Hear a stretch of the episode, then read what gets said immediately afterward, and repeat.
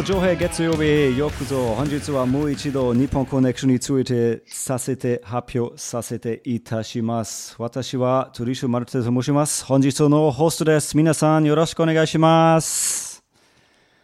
Ja, dann stellt euch doch mal vor. Ähm, wir gehen mal von oben runter. Die äh, Helena ist dabei. Hallo. Der Dan. Hallo. Die Cori. Konbanwa. Moin, moin. Konbanwa. Die Maike. Auch moin moin. Und Sam. Moinsen. Moininger, ja genau. Wir haben, ähm, wir waren quasi virtuell bei der Nippon Connection, so wie wir jetzt virtuell in euren Wohnzimmern sind und haben jede Menge Filme mitgebracht, viel zu viele, um sie jetzt zu erwähnen. Ähm, oder ach, scheiß drauf, ich erwähne sie einfach trotzdem.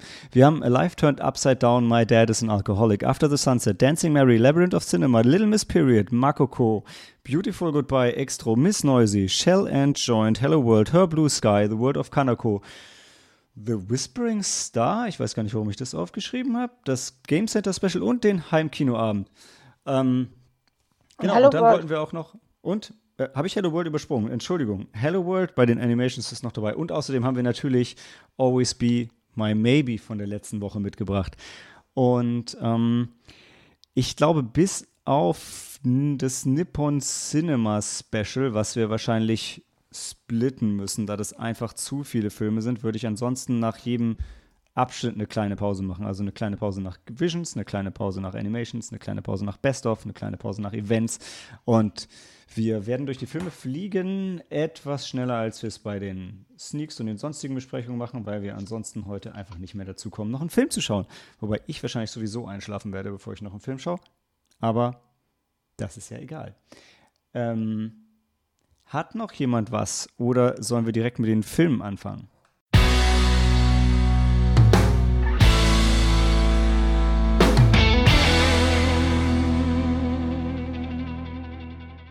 Fangen wir an mit dem Nippon, okay, äh, Nippon Cinema Special, nein, mit, ähm, genau, Nippon Cinema ist die, äh, die erste Sektion, nicht wahr?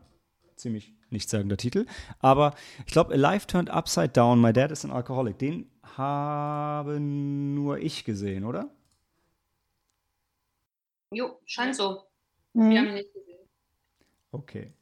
Das war eine Deutschlandpremiere und ähm, also ich hatte letztes Mal gesagt, ja, ich freue mich auf äh, eine schöne äh, Mischung aus Drama und Comedy und ähm, kann für mich sagen, sch schön war's in Anführungszeichen, ähm, aber nicht so lustig. Also ähm, in dem Film geht es darum, dass der Vater Alkoholiker ist und er lebt in der Familie, zwei ähm, mit seiner, seiner Frau und zwei Töchtern zusammen.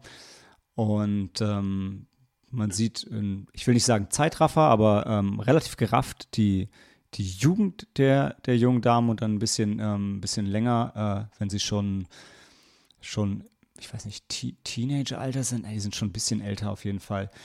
Und ähm, das Schöne ist, dass also Alkoholismus, also schön, ist wieder in Anführungszeichen, aber also Alkoholismus ist ja in Japan schon durchaus ein Problem, während alle anderen Drogen halt so mehr oder weniger gar nicht stattfinden, ist das äh, gemeinsame Trinken und Weggehen eben gerade in der Geschäftswelt einfach ein totaler Bestandteil der Gesellschaft? Und es ist schön, dass dieser Film das mal sehr kritisch darstellt und die Perspektive, die dabei gewählt wird, ist auch schön, denn es wird fast ausschließlich aus der Sicht der Mutter und der beiden Töchter erzählt und wie wirklich deren Leben darunter leiden. Und das ist jetzt, ähm, ich habe zwar gesagt, dass Comedy fehlt, aber es ist jetzt trotzdem kein ähm, wirklich realist, absolut realistisches, so, so tief hartes äh, Drama, so eine harte Milieustudie, sondern der bleibt dabei schon noch ähm, witzig, vergreift sich da vielleicht in ein, zwei Szenen ein bisschen den Ton, aber insgesamt ist es sehr ähm, interessant dargestellt, also weil man eben die Outside-Perspective hat und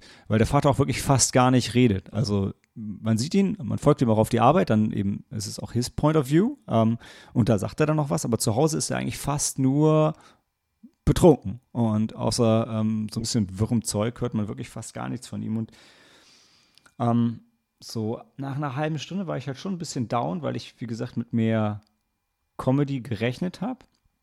Ähm, aber letzten Endes hat er mich wirklich gekriegt und tatsächlich die, die Klammer, die am Ende um den Film gespannt wird, ist, fand ich sehr, sehr geschickt und am Ende sehr ergreifend. Ich will es jetzt nicht, nicht spoilern, aber es ist eine von diesen Sachen, die man einfach, äh, wo dir am Anfang was gezeigt wird, du deutest es auf eine bestimmte Art und es ist vielleicht nicht ganz das, was du, was du erwartest und was du auch ein bisschen wieder vergessen und verdrängt hast im Laufe des Films und am Ende ähm, trifft es sich dann schon sehr. Also ich, ähm, ich habe den Film, glaube ich, so mit drei oder dreieinhalb Sternen rausgeschickt und war echt, ähm, war echt angetan. So wie ich generell dieses Jahr bei der Nippon Connection, die ja komplett digital stattgefunden, eigentlich, eigentlich nicht wirklich daneben gegriffen habe, wie ich fand, aber äh, dazu mehr. Ich glaube, es war auch nicht der erste Film, den ich gesehen habe, aber ähm, doch, würde ich jedem empfehlen, der Lust hat, sich mit dem Thema auseinanderzusetzen. Ähm, von eurer Seite Fragen dazu oder hat ihn doch auch jemand gesehen oder sonst können wir das Review von mir auch so stehen lassen? Lassen wir so stehen. nein, nein, nein. Helena, du wolltest was sagen. Nee, Cori wollte was sagen. Cori wollte es sagen. Ich habe nur, was, ich hab nur eine Damenstimme im Hintergrund gehört. ähm, nee, ich wollte eigentlich nur sagen, äh, wir haben dem eigentlich nichts weiter hinzuzufügen. Ich habe mir auch den Trailer am Wochenende nochmal angeschaut und habe mir den auch zu persönlich zu, zu emotional oder zu ja, schwierig empfunden. Ähm, das ist ja generell kein einfaches Thema. Und ähm, deswegen bin ich dankbar, dass du es gesehen hast und da auch dein, deine Eindrücke geben kannst zu dem Film. Weil ich jetzt nicht gewagt mir anzuschauen. Okay. Also Angst muss man vor dem nicht haben. So hart ist er dann wirklich nicht. Ähm, von daher.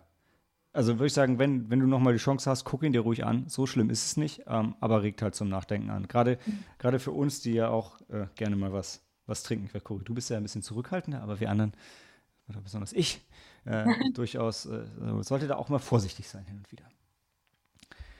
Ähm, ähnlich schwierig ging es wahrscheinlich bei After the Sunset weiter, oder Helena? Das war sogar eine internationale Premiere.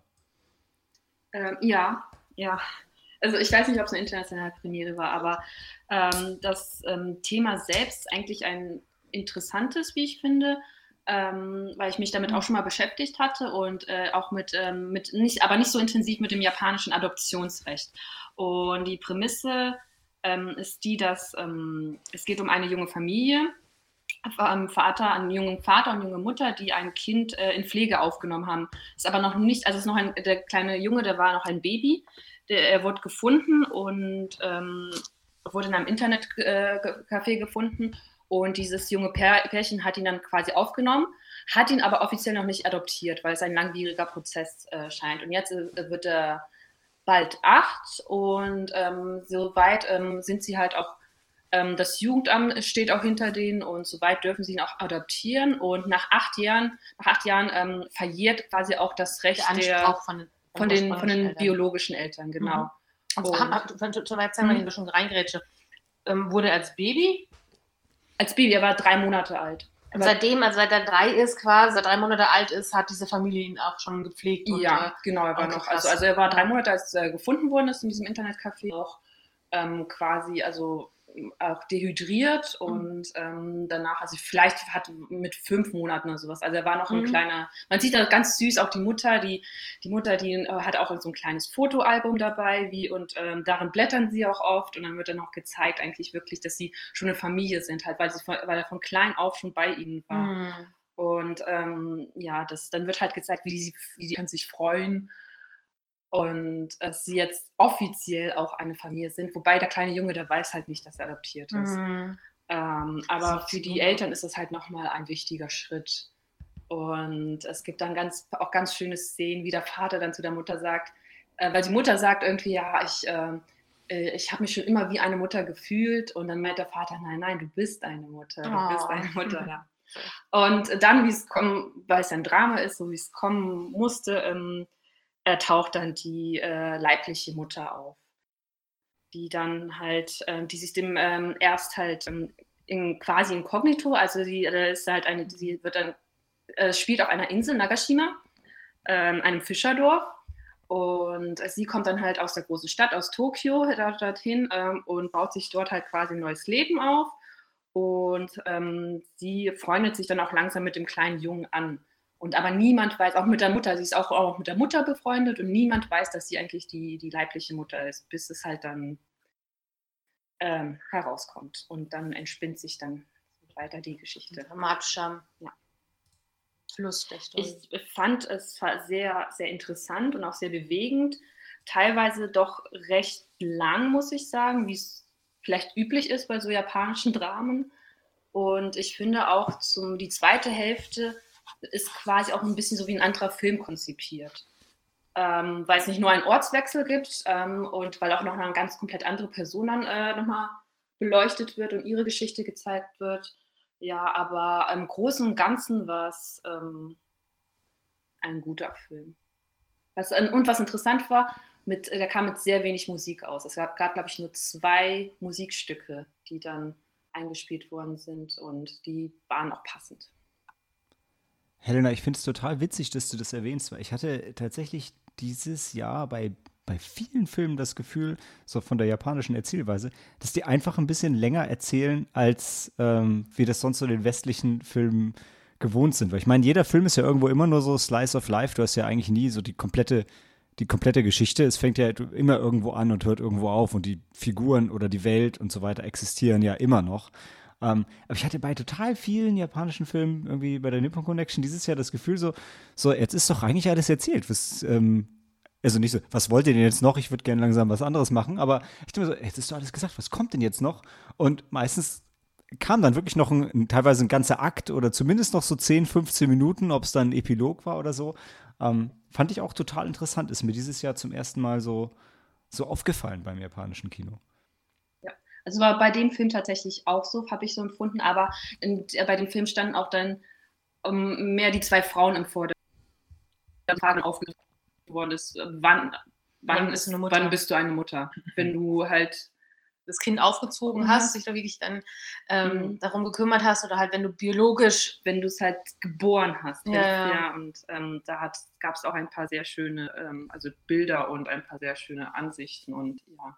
Und zum Schluss natürlich dann auch ganz Japan typisch japanisch dramatisch, aber ja. Also ähnlich wie ich meine, in Shoplifters haben sie die Frage ja auch aufgeworfen, ne? Ähm. Ja, wobei Shoplifters ist definitiv der bessere Film, muss ich sagen. Ja, der war auch ein absoluter Ausnahmefilm. Ist vielleicht ein bisschen gemein, dann den damit zu vergleichen. Aber empfehlen würdest du ihn schon? Oder war Nicht, er zu zäh? Ich glaube, dafür ist er doch ein bisschen zäh. Also, ich würde ihn nicht jedem empfehlen. Ja. Genre-Liebhaber. Brauchen das Adoptions. Äh, äh Japanisches ja, Drama. Ja, ja, vielleicht ja, aber wenn. Japanisches Familiendrama. Ist auch ein japanisches Familie. okay. Ich würde sagen, um es ein bisschen. Ähm, von Shoplifters, aber halt nicht ganz so gut. Ja.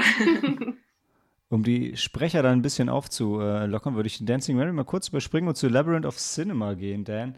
Uh. Ähm, vielleicht, okay. ist, vielleicht ist C da auch eine ganz gute Überleitung. Nur ganz kurz noch, ähm, der, ist, äh, der Film ist von ähm, Nobuhiko Obayashi ähm, der uns auch den fantastischen Haus äh, beschert hat, der zweimal schon auf der Nippon Connection lief, einmal im Rahmen des Heimkinos, wo ich ihn sehen durfte. Und der leider dieses Jahr im April von uns gegangen ist. Ähm, was jetzt aber nicht heißt, dass man nicht trotzdem ehrlich über diesen Film von ihm reden soll, denn er hat genug andere großartige Sachen gemacht. Aber ich will auch nicht vorweggreifen und ich habe ihn ja selber nicht gesehen. Also Dan, äh, Labyrinth of Cinema, the stage ja. is yours. Der Film fängt sehr vielversprechend an. Wir sind im Weltall, in einem Raumschiff. Ja, hat so ein bisschen was von Barbarella auch, so von dem Raumschiff. Vom Trashing. Sehr vielversprechend. Aspekt her, genau. und äh, man sieht so im Hintergrund nackte Frauen vorbeifliegen, ja. Und das ist auch vielversprechender. Ja, wirklich. Und Fische, Fische in diesem und Raumschiff. Fische schwimmen in dem Raumschiff rum, Keukarpfen. Und der, der Regisseur spricht, er sitzt halt da und spricht und redet über das Leben allgemein, über den Film im Besonderen. Und da denkt man auch so, ja, ja, das könnte was werden. Und dann ist relativ schnell klar, dass das einfach ähm, sehr konfus ist und ich habe davon nichts verstanden. Ich auch, also ich kenne weder mich im japanischen Film aus, noch ähm, in der japanischen Kultur jetzt so richtig tief drin. Oder Filmkultur. Ja, und, und der Film erwartet es aber von dir. Der, der erwartet, dass du alle Anspielungen halt selber kennst, dass du die ganzen Filme kennst, weil die werden immer so ganz kurz angeschnitten in Szenen. Da werden Charaktere reingeworfen und, und Filme reingeworfen und, und Persönlichkeiten, alles wild gemischt und ich hab, kam da überhaupt nicht mit. Und es hat halt keine Story, der man folgen kann. Es hat keine Charaktere, denen man folgen kann. Und äh, ist halt, also ein Konglomerat aus ganz viel Film, ähm, aber mir halt Also wir waren viele davon gesehen haben. Ihr brecht gerade ein bisschen ab von der Verbindung, aber jetzt ist jetzt ja, wieder gut. ein bisschen näher ran, Ja. wenn er spricht.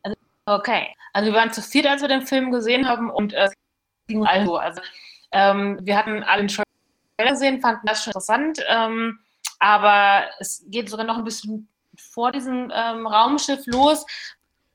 Nur hinaus ist es gerade ein bisschen so Fourth War, wird jetzt gerade irgendwie ähm, japanischer Film oder irgendwas erklärt. Das, es wird alles, es läuft alles wahnsinnig schnell ab und es wird herumgeschnitten und trashig, ich sag mal, designt und ähm, du bist nach einer halben Stunde bist du absolut verwirrt und dir wird eigentlich fast sitzend auf dem Sofa schwindlig von dem Ganzen. Ja. Ähm, so, wenn der Trailer geschnitten ist und dann denkst du, oh, der Trailer sieht ja lustig aus und der ist auch schon schnell geschnitten und ähm, da hast du das Gefühl, da ist eine, da wäre ja eine Geschichte, denen du folgen würdest.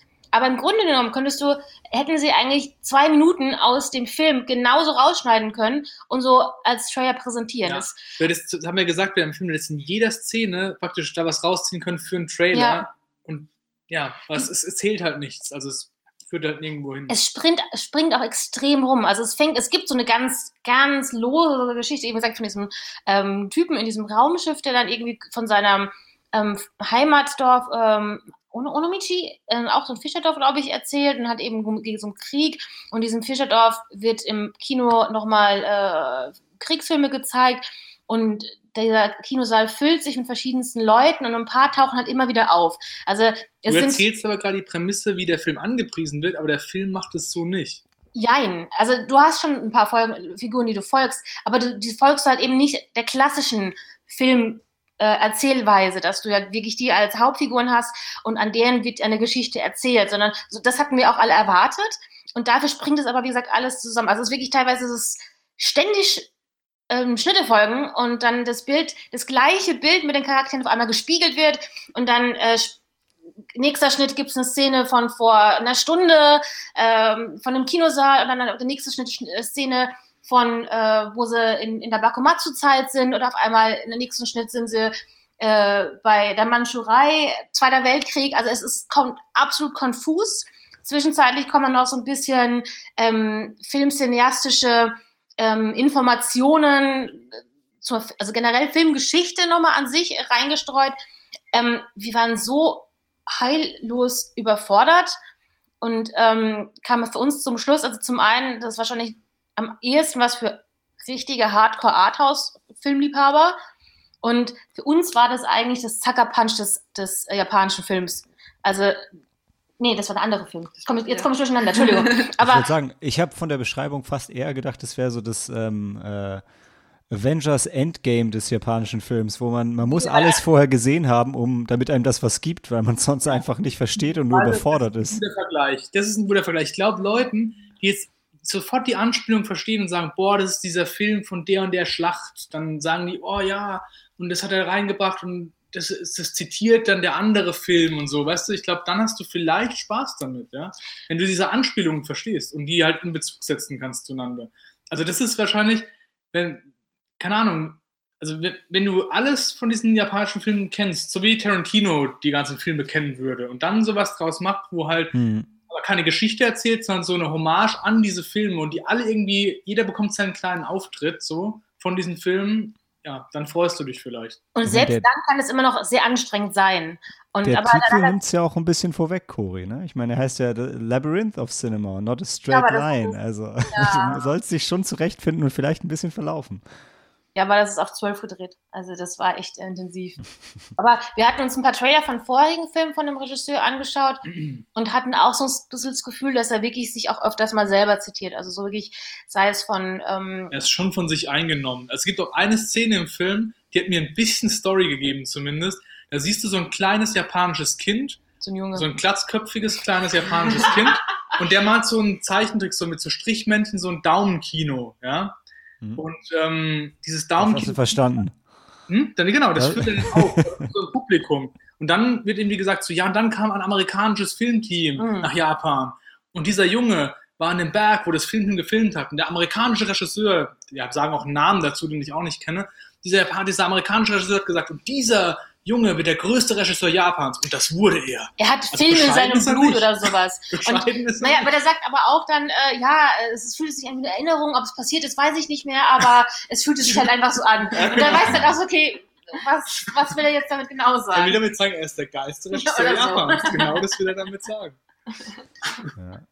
Vielleicht wie immer so für die, für die Zuhörer, um das so ein bisschen in Kontext zu bringen. Also ähm, ihr seid zwar jetzt nicht die, die, die ähm, krassesten Filmhistoriker, aber ihr kennt euch an sich ja durchaus schon ein bisschen mit Film aus und ein bisschen mit, ein bisschen mit Japan. Also ist jetzt nicht, so, dass ihr bei Null anfängt, nur, nur um einzuschätzen, wie hoch das Ganze ist. Und vielleicht der, der Regisseur, wenn der im April gestorben ist und der ist Japaner, dann war der wahrscheinlich auch 120 und hat entsprechend einfach eine Menge mitgemacht und eine Menge gesehen. Und wenn er dann äh, das einfach alles in einen Film schmeißt, dann, dann ist das schon einfach eine Menge Stoff da. Ne? Ja, aber selbst wie gesagt, die Art, wie es. Also, als hättest Also- du die Zutaten, keine Ahnung. Oder? Eins will ich noch sagen auch, also was halt vielleicht interessant ist, wenn du halt dich mit Filmen auseinandersetzt und weißt, wie die entstanden sind.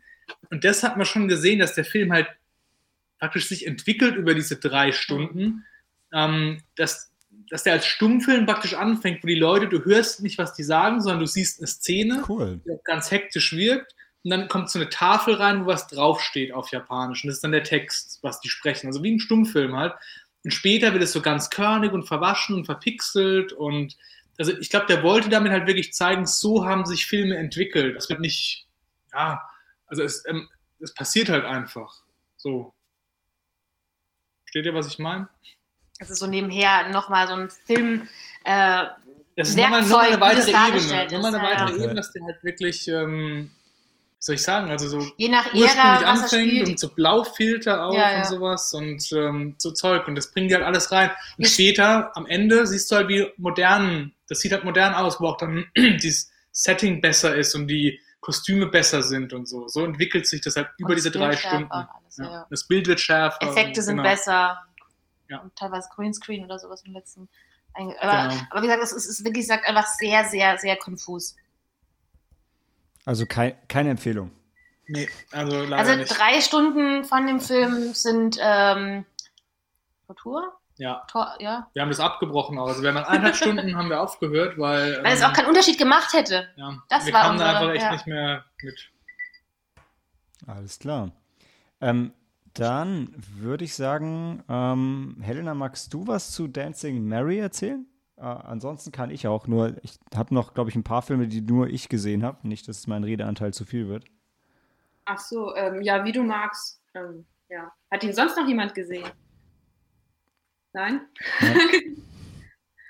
okay, na gut. Ähm, ähm, also ich habe gestern habe ich noch Dancing Mary gesehen und Dancing Mary geht's. Also kannst mich auch gerne nochmal korrigieren, falls ich was nicht zu- ähm, richtig. Äh, dann vielleicht kurz vorab, genau, wir hatten es letzte Woche schon gesagt, Dancing Mary, der, der ich glaube, der neue Film von, ähm, Sabu. von Sabu als Deutschland-Premiere bei der Nippon Connection. Und ja, wie gesagt, Sabu ist schon öfter ähm, Filme auf der Nippon Connection äh, präsentiert. Ich glaube, ich habe gerade mal kurz geschaut auf der Homepage nochmal Happiness, Mr. Long, den hatte ich auch gesehen und, ähm, und Jam lief da. Und ähm, ja, ist ein, ist ein cooler Regisseur, der sich immer so ein bisschen zwischen, zwischen Indie und, äh, und Mainstream bewegt, würde ich jetzt behaupten. Und genremäßig springt er, thematisch aber irgendwie nicht so. Aber jetzt, äh, jetzt halte ich die Schnauze und äh, lass dich reden, Helena, sorry. Ähm, ja, genau, genremäßig, gutes äh, Stichwort, genremäßig springt er, weil so war, fand ich auch Dan Dancing Mary. Das ist, dass der Film quasi mehrere verschiedene Filme in einem halt zusammengeführt hat. Wie, also wie, wie viele hast du gezählt? Ich versuche ich versuch gerade.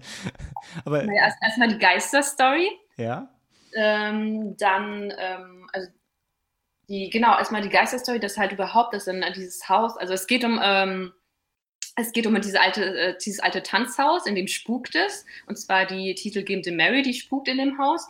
Und äh, die verjagt halt auch all die, ähm, die Bauarbeiter, die drumherum arbeiten. Denn das, Ba- dieses Tanzhaus muss äh, abgerissen werden, denn dann soll da nämlich ein großer Komplex hin, ein großes Einkommenszentrum, so ich verstanden habe.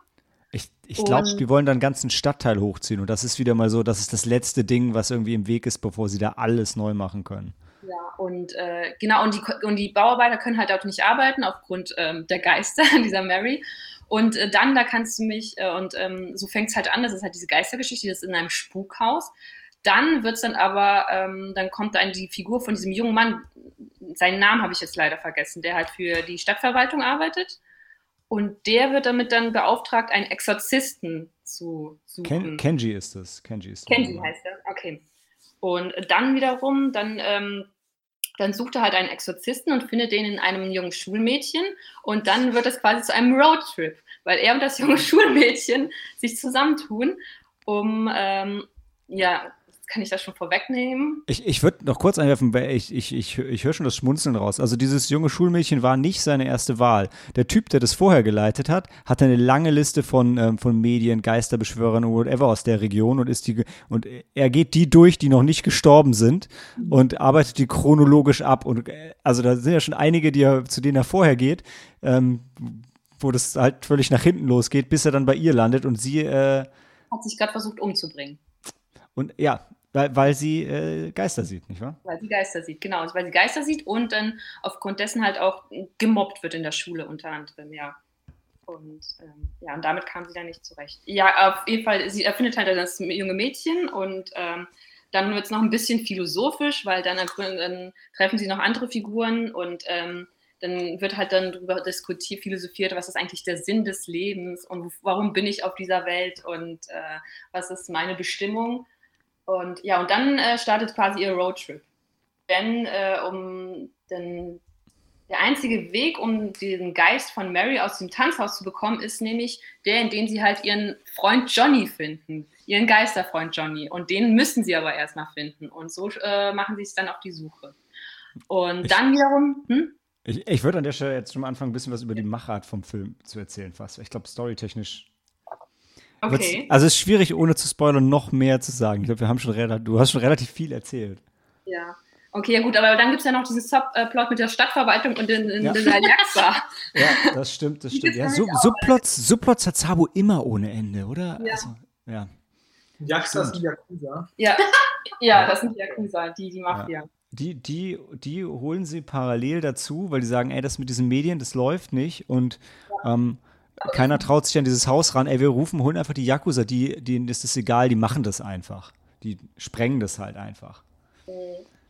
Und dann kriegen sie halt das Problem, dass sie die Yakuza dann am Hals haben, weil die, die lassen sich halt auch nicht einfach für einen Job anheuern, machen den und gehen dann wieder, sondern die wollen dann auch bleiben und mitreden bei diesem ganzen ähm, Urbanisierungsprojekt und so weiter. Und dann äh, aber die Plots sind echt, die funktionieren relativ unabhängig voneinander, laufen die dann miteinander her, weil es wartet auch keiner mehr auf ihn, ob er jetzt seine Geistersache noch geschissen kriegt oder nicht. Ja, genau, ähm, das hat mich schon ein bisschen äh, verwirrt, weil ich dachte mir, warum jetzt? Äh, die haben ihn jetzt doch dann extra dann auf die Suche geschickt und er gibt sich auch echt Mühe. Also wirklich. Und dann haben sie ihn doch auf einmal total vergessen. Ja. Also, ähm, ja. Bis zum ich muss aber auf jeden Fall zu ihm und diesem Mädel ein bisschen was erzählen, weil, also wie die, wenn die aufeinandertreffen, äh, schaltet der Film noch in einen ganz anderen Gang irgendwo. Also generell bis dahin, du hast echt, ähm, wie Helena gesagt hatte, springt ja die Genres, du hast echt ähm, echte Horrorszenen wirklich mit den Geistern. Und dieses mhm. Tanzhaus ist so wunderschön im Art-Dekor-Design. Hast du so ein bisschen Haunted House noch, wenn, wenn dann übergeblendet wird, wie das früher aussah und wie das jetzt zerfallen ist.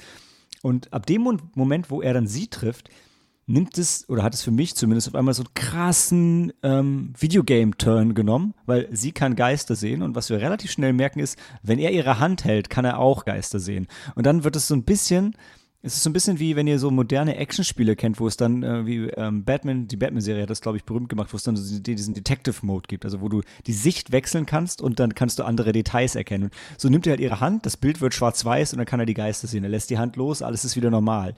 Und es wird dann viel hin und her geswitcht zwischen diesen beiden Sichtweisen. Und zwar nicht nur, um, um Horror darzustellen, sondern einfach, also die zwei rennen dann los, die suchen, die, die suchen Johnny. Und wie findet man Geist? Indem man andere Geister befragt. Also gibt es eine ewig lange Montage, wie sie alle völlig absurden äh, Geister befragen, die da ähm, rumlaufen und äh, irgendwie so ein bisschen im Limbo gefangen sind. Also weil die, die Geister, die noch auf der Erde sind, warten eigentlich noch darauf, in Himmel oder Hölle zu kommen, glaube ich. Und ähm, war, war schon abgefahren. Also war wirklich. Äh, und auch der, der Roadtrip zieht sich auch relativ lang, geht natürlich auch irgendwann nach Taiwan, wie Sabo-Filme immer irgendwann nach Taiwan gehen. Und. Ähm, wie bitte? Guter Film, Taiwan finde ich gut. ja, ich bin mir aber nicht sicher, ob sie diesmal echt in Taiwan gedreht haben, weil dafür war, glaube ich, dafür war echt zu wenig zu sehen. Aber es wird auch taiwanesisch gesprochen auf jeden Oder war das wird? Chinesisch. Chinesisch. Chinesisch. Ja, ja, ja, sorry. Ich, ähm, ich bin auch gerade in Beautiful Goodbye abgerutscht. Ähm, mein Fehler. Ähm, einfach weil es der andere Film mit Horror-Thematik war bei der, bei der diesjährigen Nippon Connection für mich. Aber ich, also ich fand den Film auch richtig gut. Also, ähm, die, also der Kenji ist so ein bisschen, ist jetzt nicht so der positivste Typ. Der ist nicht nur cool. Also der hat schon einige Schwächen. Das Mädchen bleibt relativ verschlossen und die Geschichte um, um Mary ist irgendwie, die fand ich echt am interessantesten und den Johnny lernt man, das ist ein leichter Spoiler, vielleicht den Johnny lernt man auch noch ein bisschen kennen und erfährt noch ein bisschen mehr und dann gibt es noch so, noch einen anderen Geist, der eine relativ große Rolle spielt, ähm, den fand ich auch extrem sympathisch und da kommt dann auch noch, also mit dem zusammen kommt für mich, kam für mich eigentlich auch noch mal so ein anderes Genre noch mit dazu, was ich jetzt nicht benennen genau. möchte. Und ähm, also ich hatte, ich hatte Spaß mit dem Film, habe mich auch ein bisschen gegruselt und war auf jeden Fall gut unterhalten und habe hinterher gedacht, Mensch, ähm, ist auf jeden Fall so ein Film, den, den man nicht alle Tage sieht. Ja, das stimmt. Schön. Ja, wie, Ich bin ähm, überzeugt, aber wurde aber Taiwan gesagt. Für mich war halt äh, der interessanteste und der spannendste ähm, ähm, äh, Handlungsstrang war halt der mit dem, mit dem Schulmädchen und dem Kenji und dann, ähm, dann wiederum auch das mit Mary und äh, ihrem Johnny. Wobei das Also Kenji, das war, das war keine Romanze, das muss jetzt nochmal betont werden. Ja. Der, der romantische Teil, der wurde halt dann mit äh, Mary dann gebracht. Das war nämlich die kleine Liebesgeschichte, die dann auch dann dazu kam. Den, ich fand aber, also den, den Verwaltungsapparat und die Yakuza waren, waren auch cool. Also waren nicht so gut wie die andere Geschichte, aber hatte ich, hatte ich auch echt meinen, äh, meinen Spaß mit, weil es einfach so, es ist halt einfach eine herrlich absurde Situation und es gibt ein paar fantastisch absurde Meetings zwischen denen und den Yakuza. Ähm, hat mir auch sehr viel Spaß gemacht. Aber dafür war ich vielleicht auch einfach an zu vielen ähm, absurden Meetings selber dabei, dass ich, äh, dass ich über sowas sehr lachen kann. Also von mir gibt es auf jeden Fall eine Empfehlung. Ähm, für, für alle Fans von einem der Genres. ja. Ähm, ich weiß nicht, Maike, du hast noch nicht so viel Redeanteil gehabt. Magst du was zu Little Miss Period sagen oder soll jemand anders den Anfang machen? Äh, puh, ähm, warte, ich versuche das mal zusammen. Ich, ich kann ja Ähm, schon mal ganz ja. bisschen Stage-Setting machen, auch wenn ich mich selber auch noch nicht richtig reingelesen habe.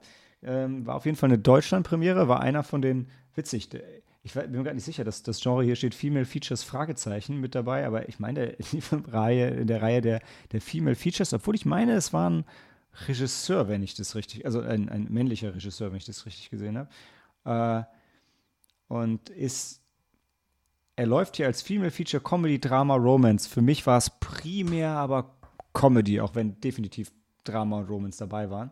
Mhm. Ähm, und ich glaub, da, und ist eine Manga-Verfilmung, wenn ich das noch richtig ähm, in Erinnerung habe. Und da, damit würde ich dann, glaube ich, jetzt an, an dich übergeben. Jetzt habe ich genug Quatsch drumherum erzählt. Ja, man sieht da, ähm, also vorweg, man sieht überwiegend ähm, Ayoi heißt sie, glaube ich, ne? Äh, die im Büro, die Bürokraft. Ich sehe, Aoko ist es. Ach, Aoko, ja, äh, ja, oh, ja, ja. Hab Blue Sky. Ähm, Stimmt. genau. Und ähm, ja, man sieht sie da im Büro und so startet das Ganze und kriegt da Aufträge und ähm, dann wird sie loslaufen und zum Fahrstuhl. Und wie es denn ja so schön ist, dann kommt die Little Miss Period um die Ecke. Und ähm, jede Frau, die das kennt, ach nee, nicht jetzt. Das ist so kennt man ja. Und ähm, dann wird aber noch umgeswitcht auf, ein, auf andere Charaktere. Dann ist da noch die Reinigungskraft äh, aus dem gleichen Büro. Die ist so ein, so, so, so ein bisschen nerdmäßig drauf. Ähm, Die ist, die ist Bloggerin, oder? ja, und, genau. Und, und Gamerin und, äh, und krasser Otaku, ja. Ja, und ähm, genau, dann sieht man immer, hört man ihre, immer ihre O-Töne dann auch, ne? Wenn sie da irgendwas für sich so, äh, nimmt sie das im Blog auf? Nee, das sagt sie so für sich, ne? Ich glaube, sie, sie, ich glaub, sie bloggt oder tweetet das schon raus, weil sie ist immer so am Tippen und während sie sich so mega in Rage redet, ja. Ja, genau, genau, ja. Und ähm, dann sieht man noch die kleine Schwester von der, wie ist jetzt nochmal die Bürokraft? Aoko? Auko, ja, genau. Und ähm, genau, da fand ich ganz süß, ähm, weil sie ja noch jung ist und, und ähm, dann ist ja die Periode wirklich als kleines Stofftier so äh, dargestellt, wobei bei den ähm, erwachsenen Frauen halt das schon echt so ein riesiger Klotz ist. ja, also da, damit wird auch die Last ähm, sehr gut ähm, beschrieben, äh, weil die Aoko schleppt sich da dann die Straße lang mit, mit, äh, mit, der, mit dem Periodenmonster, so nenne ich es jetzt einfach mal, äh, auf dem Rücken. Und ja, so, so ne, diese Last, und ich glaube, das hattest du ja auch, ähm, ne, wenn man müde und kaputt davon ist, ne, dass das einem das so einhüllt, die, dieser Dampf, der dann da aus, aus hier rauskommt. Ne? Genau, das war was, das, das war für mich, äh, ich finde, es war, war für mich sehr schön ähm, visualisiert und mir nicht so bewusst, äh, das werden sie dann teilweise wie so ein, ähm, wie heißen denn diese, diese äh, Raumbefeuchter, also ja, dass die einfach vor ja, denen genau. sitzt und dann kommt so ein bisschen Nebel raus und so, ah, schläft so halb ein, ja. Genau, das so wegdämmert und ja. Genau, dann ist auch noch die ähm, von Aoko, also äh, der, der Hauptpart, würde ich jetzt einfach mal so sagen. Ähm, ähm, genau, sie hat dann noch eine Liebesgeschichte mit, ähm, mit einem Witwer, der eine kleine Tochter hat. Und ähm, ja, da kommen dann auch noch Differenzen mit der kleinen Tochter dann halt, weil sie sie nicht als äh, neue Mutter oder als Mutterersatz haben möchte. Äh, die ist auch noch ziemlich jung. Ich glaube, die ist neun, glaube ich, ne? Oder? Elf, neun? Ich glaube neun. So kurz bevor sie zum ersten Mal ihre Tage kriegt. Ja, nee, ja, nee, dann ist er elf. Neun ja. wird zu jung, das stimmt. das genau. Und ähm, sie versucht dann, also die Aoko versucht dann alles, äh, was heißt alles, also bereitet ihr ein schönes Essen und möchte mit ihr klarkommen und ähm, genau, dass, äh, dass sie eine schöne Beziehung mit dem Partner da noch erleben kann dann halt. Ne? Und ähm, ja, da kommen sich die beiden Frauen oder das Mädchen die Frau dann halt näher, indem sie das erste Mal ihre Tage bekommt und äh, der Vater vollkommen hilflos und aufgeschmissen ist und Hilfe braucht. ja, und ja, es, es ist sind, eine. Äh, es ja. sind eine Menge, eine Menge schöne kleine genau, so, so Geschichten, die so lose zusammengehalten werden, ne? Ja, genau, genau. Und ähm, ja, also es ist überwiegend Comedy. So, ne? Natürlich sind da auch die, die Momente, so die, die traurig sind oder ähm, ja, aber das wird immer, das, das ist nicht lang, das wird immer schnell wieder aufgehoben. Also denn, also mit so, so ein bisschen so Melancholie noch drinne. Ähm, aber wie gesagt, das, das, äh, das ist einfach so ein Wohlfühlfilm, finde ich. Und es ist sehr gut dargestellt, ja. Ja, wir haben ihn auch gesehen. Mhm. Wir alle drei. Zu dritt gesehen, ja. ja. Und der war wirklich sehr, sehr liebenswürdig. Also ähm, wir mochten aus der Perspektive der Frau, ja. ähm, wie schön das unterschiedlich dargestellt war. Mhm. Zum Beispiel, ja, bei uns wird, sind die Symptome ja auch immer unterschiedlich. Mhm, genau. Aber auch die, die, die Intensität fanden wir ganz toll mhm. dargestellt. Wie, wie, diese eine Szene in der ähm, im Büro? Im Büro, in der Toilette, wo dann die eine hat, ja, ich nutze ja die Periode nicht als Ausrede und ja, meine Com äh, Com Comrade, wie sagt man Meine Genosse, wir stehen das durch. Man packt ja aber so eine Mini, Mini-Plüschtier-Periode weg, während die, die, die Hauptfigur oder die eine Hauptfigur halt so eine Riesenperiode um sich mit her schleppt. Ja, mhm. Also das, das ist schön dargestellt, ja. finde ich cool ja. visualisiert. Auch gerade für die, also für die Männer zum besser nachvollziehen. Das, hast du ja gesagt. Eigentlich. Ja, ich finde das interessant. Ja, ich finde, für, für mich gab es so, ähm, gab's zwei äh, so Make-or-Break-Momente für den Film. Also das, das, das eine war, äh, das ist, es gibt ja so einen Moment, wo ähm, wo die ganzen Frauen so ein bisschen äh, dann sich wieder mit ihrer Weiblichkeit auseinandersetzen und dann wird so dargestellt, ah, okay, jetzt sind sie auf dem richtigen Weg, jetzt schaffen sie das.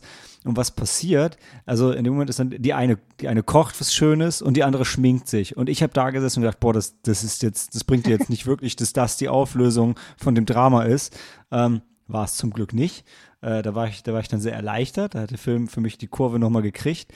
Und ähm, der andere Moment war äh, nicht, dass es das unbedingt gebraucht hätte, weil äh, so die äh, Sadie-chan, äh, die Little Miss P, ist ja durchaus durchaus reicht das ja als Thema aus für den Film.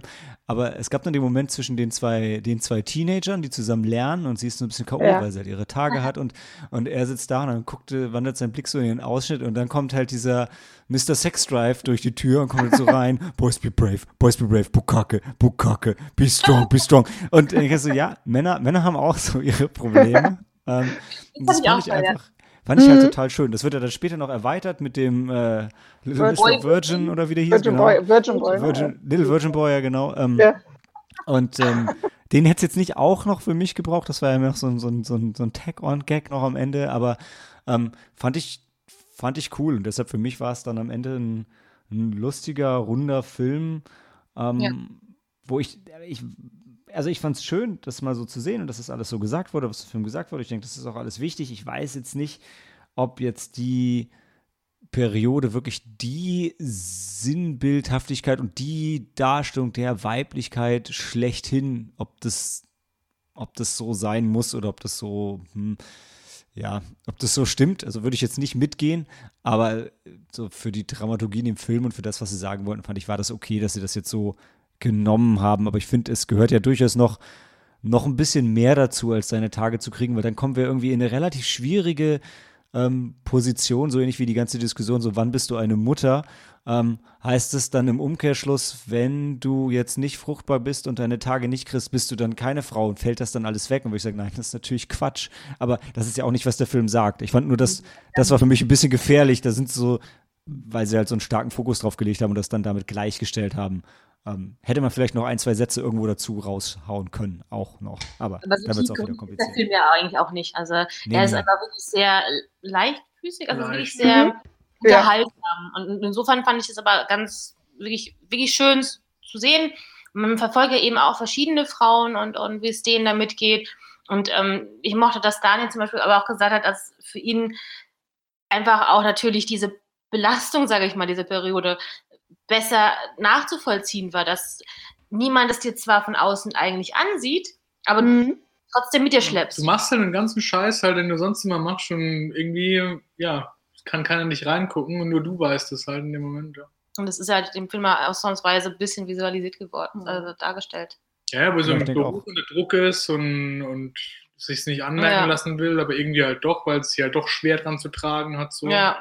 Mhm als Frau fand ich die äh, Szene ganz toll, wo sie von ihrem blöden. Chef äh, angeschnauzt wird und äh, die einfach total erschöpft und, und äh, einfach gerade leidet. Und dann ja. kommt aber Chan und haut dem, holt aus, wie sie sonst immer bei den Frauen immer aushaut, ausholt und in den Bauch knallt. Und dann haut sie dem ähm, richtig in die, in, den, in die Bauchgegend auch rein. Und dann sind die dann, oh Gott, ich habe noch nie so Schmerzen gehabt. Und ich habe mir. Ein bisschen übertrieben. Natürlich was übertrieben. Aber ich dachte mir auch, das wäre so geil, wenn man einmal so die Möglichkeit hatte, das mal abzugeben an jemanden. Hm. Ja, das ah. war auch am Anfang, wo ich, äh, wo ich dachte, genau mit denen, dass sie, dass sie äh, Lim Spirit da ähm, aktiv äh, quasi eintritt. Und am Anfang dachte ich, oder war so, ähm, dass, dass sie halt, ja, man, man trägt das halt so mit sich, dass sie jetzt gar nicht groß äh, diese, diese aktive Rolle halt in dem Sinne spielt, dass sie jetzt äh, mit einem redet oder, oder halt äh, mhm. ne, interagiert da. Und ähm, ähm, war ich erst ein bisschen stutzig, hab das, mhm. aber eigentlich war es, war es doch ganz gut gemacht auch. Äh, mhm. Ja, wo sie ja, sich da, äh, die, die, die, das Gamer-Mädel da hier ähm, sich da so richtig auslässt bei ihr und, ne? Ja, ich denke auch der, der Bildungsauftrag vom, vom Film, wahrscheinlich bei, bei Männern ist wahrscheinlich egal, wie alt die sind. Da gibt es immer Idioten, die irgendwie das alles noch nicht gerafft haben.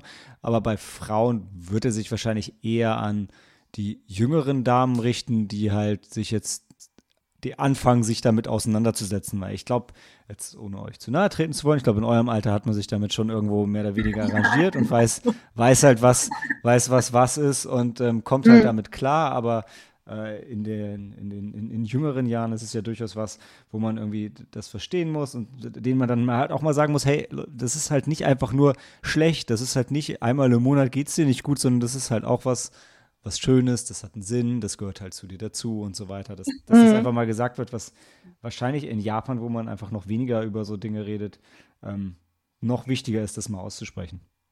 Aber also jedes Mal so, so dieses, wenn sie dann um die Ecke kommt, Oh nein, nicht jetzt. Ne, das, das sind diese Momente, die, die kennt man halt. Ey, das, das ja, ja, stimmt, die kennt man wirklich. also, wo du Malte auch gerade eben beschrieben hast, ja, von wegen Periode, ist ja, hat einen Sinn, aber gerade eben genickt, aber weil das ist auch was Schönes dahinter, haben wir gerade eben auch vehement den Kopf geschüttelt. das hat sie aber schön. Lässt sich drüber streiten. Ja. Hey, habt ihr den Film nicht verstanden? Schaut ihn euch lieber nochmal an, ja? Ich muss einfach mehr mit meiner Serie reden. Ich probiere es mal Ich habe es auch noch nicht gedacht. Das ist doch das Einzige, so, also so Merchandise Japan, die hätten die vielleicht noch ein bisschen putziger machen müssen oder ich, ich bin schon gespannt, wo man die kaufen kann. Ähm. Ja, die kleine, ach die, sind, ach, die war nicht süß. Ja. Mit der Schleife, die war süß. So. Ja. die ganz kleine. War eine kleine. War eine kleine. ja. Also grundsätzlich Empfehlung für den Film von uns allen ja. wahrscheinlich. Ja, oder? ja. Egal wie alt man ist auch. Ja. ja. Okay, dann würde ich noch kurz was zu ähm, Makoko erzählen, bevor wir mit dem Nippon Cinema Bereich durch sind, wenn keiner noch unbedingt was für Little Miss Period hat. Okay, also Makoko lief als, ähm, als Deutschland-Premiere und ich habe den Film für mich so beschrieben als so der, der, der Companion-Film zu E.T., weil äh, Kusue ist ein Alien und kommt in Form von einem jungen Mädchen an eine, ich glaube, in die fünfte Klasse und ähm, hauptsächlich, also ihr Hauptbezugspunkt ist der junge Satoshi. Und äh, ich sage es deshalb so ein Companion Piece zu E.T. für mich, äh, weil so die Grundidee ist ja ähnlich und ähm, äh, E.T., wenn man eher so in diesem äh, Drew Barrymore-Alter da ist, so eher so, so 6, 7, 8, 9. Und hier geht es halt, wie bei vielen Filmen dieses Jahr der Nippon Connection, um eher so um die, die Coming-of-Age-Geschichte, weil der Kusue kommt halt überhaupt nicht damit klar, irgendwie erwachsen zu werden und sein Vater betrügt seine Mutter und deshalb findet er auch Erwachsene sowieso nicht, nicht cool und er mag auch Veränderungen nicht. Und ähm, die Kusur kommt als Alien aber aus einem bestimmten Grund auf die Erde, denn sie ist Teil von einer Rasse, die nicht altern und sich nicht verändern und durch ein, ähm, durch ein natürliches Phänomen auf ihrem Planeten vermehren sie sich jetzt aber ganz rasend und deshalb müssen sich jetzt äh, Teile von dieser Spezies müssen jetzt sterben, also sich proaktiv dazu entscheiden zu sterben, weil ansonsten das ökologische Gleichgewicht auf dem Planeten kippen würde. Ich sage das gerade wissenschaftlicher, als es in den, ähm, in den Bilderbuchszenen äh, im Film erklärt wird. Ähm, aber die müssen sich dazu entscheiden zu sterben und kennen aber dieses Konzept von Tod und Vergänglichkeit überhaupt nicht. Und deshalb kommt sie auf die Erde, um genau das zu erlernen. Und ähm, schwingt schon so ein bisschen mit, dass so, so ähm, Melancholie wird in dem Film auf jeden Fall, oder spielt im Film auf jeden Fall eine, eine sehr große Rolle. Ähm, und ähm, man kommt dazu, so ein bisschen zu, zu reflektieren, äh, was, das, äh, was an Vergänglichkeit denn auch das Schöne ist und warum aber Erwachsenwerden auch wichtig und schön ist. Und ähm, sowohl also die Perspektive von Kusue, die es halt alles so als von, von außen so ganz naiv immer ähm, kommentiert und gleichzeitig der, der Satoshi, der halt sehr, sehr menschlich und sehr energetisch ist, so wie, wie Jungen in dem, in dem Alter sind, ähm, äh, also als, äh, als, als Gegen, Gegenpol, ähm, fand ich sehr, sehr schön, hat sich, naja, weiß nicht, hat sich ein bisschen gezogen schon. Ähm, die fantastischen Elemente sind wieder mal sehr, sehr im Hintergrund, was ich sehr, sehr schön fand. Und also insgesamt war es, war es schon ein Film, der mir nahe gegangen ist, aber nicht so sehr wie, wie manche anderen von der Nippon Connection dieses Mal, aber trotzdem so äh, jeden, für den jetzt so diese, diese Grundpfeiler der Story irgendwie interessant fand, wie ich das gerade erzählt habe, würde ich den Film durchaus empfehlen. Also es ist, man kriegt so sehr schön japanisches Kleinstadt-Flair mit und wie es ist, da aufzuwachsen. Und ähm, wie gesagt, es wird das ganze Vergänglichkeit und Sterben wird, wird thematisiert und, und erwachsen werden. Und ähm, doch ist eine sehr, sehr schöne Geschichte und die beiden jungen Darsteller, also besonders das Mädchen, was die, ähm, die Kusue spielt, sind, äh, sind auch ganz fantastisch und das macht wirklich einfach einfach Spaß, denen, denen zuzuschauen. Fragen von eurer Seite. Okay, okay. Dann äh, gehen wir mit der Empfehlung in die Pause und ähm, reden gleich weiter über die äh, Nippon Visions Filme.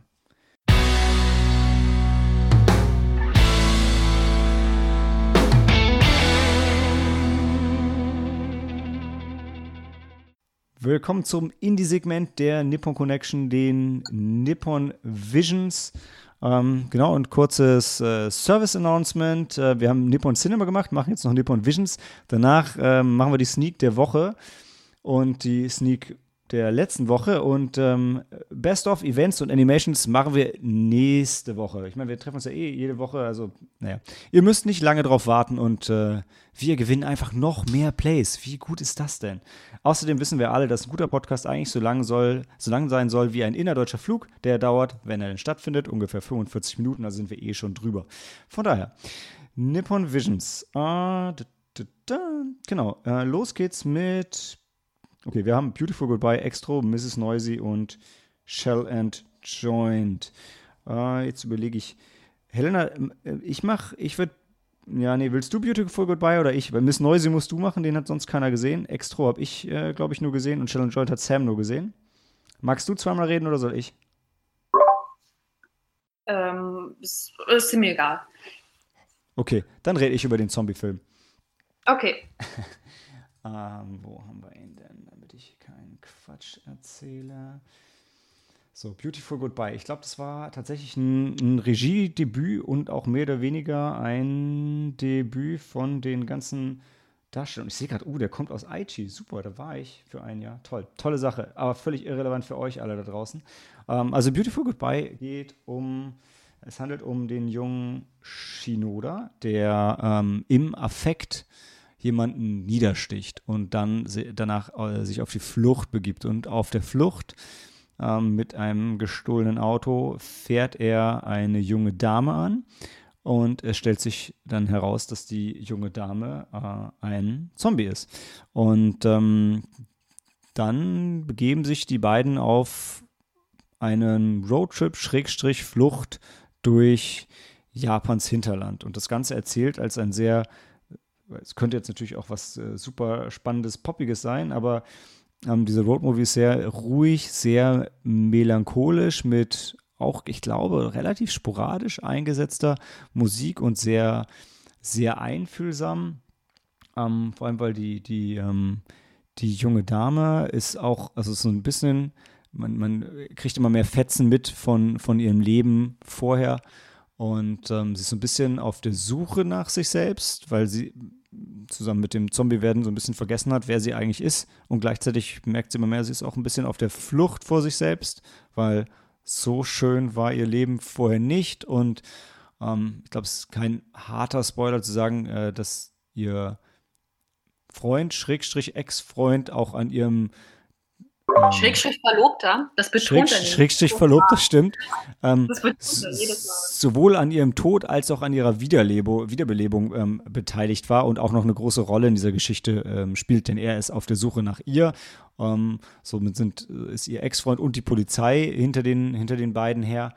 Und ähm, es ist ein, der geht, der geht, der geht knapp zwei Stunden, oder? Ja.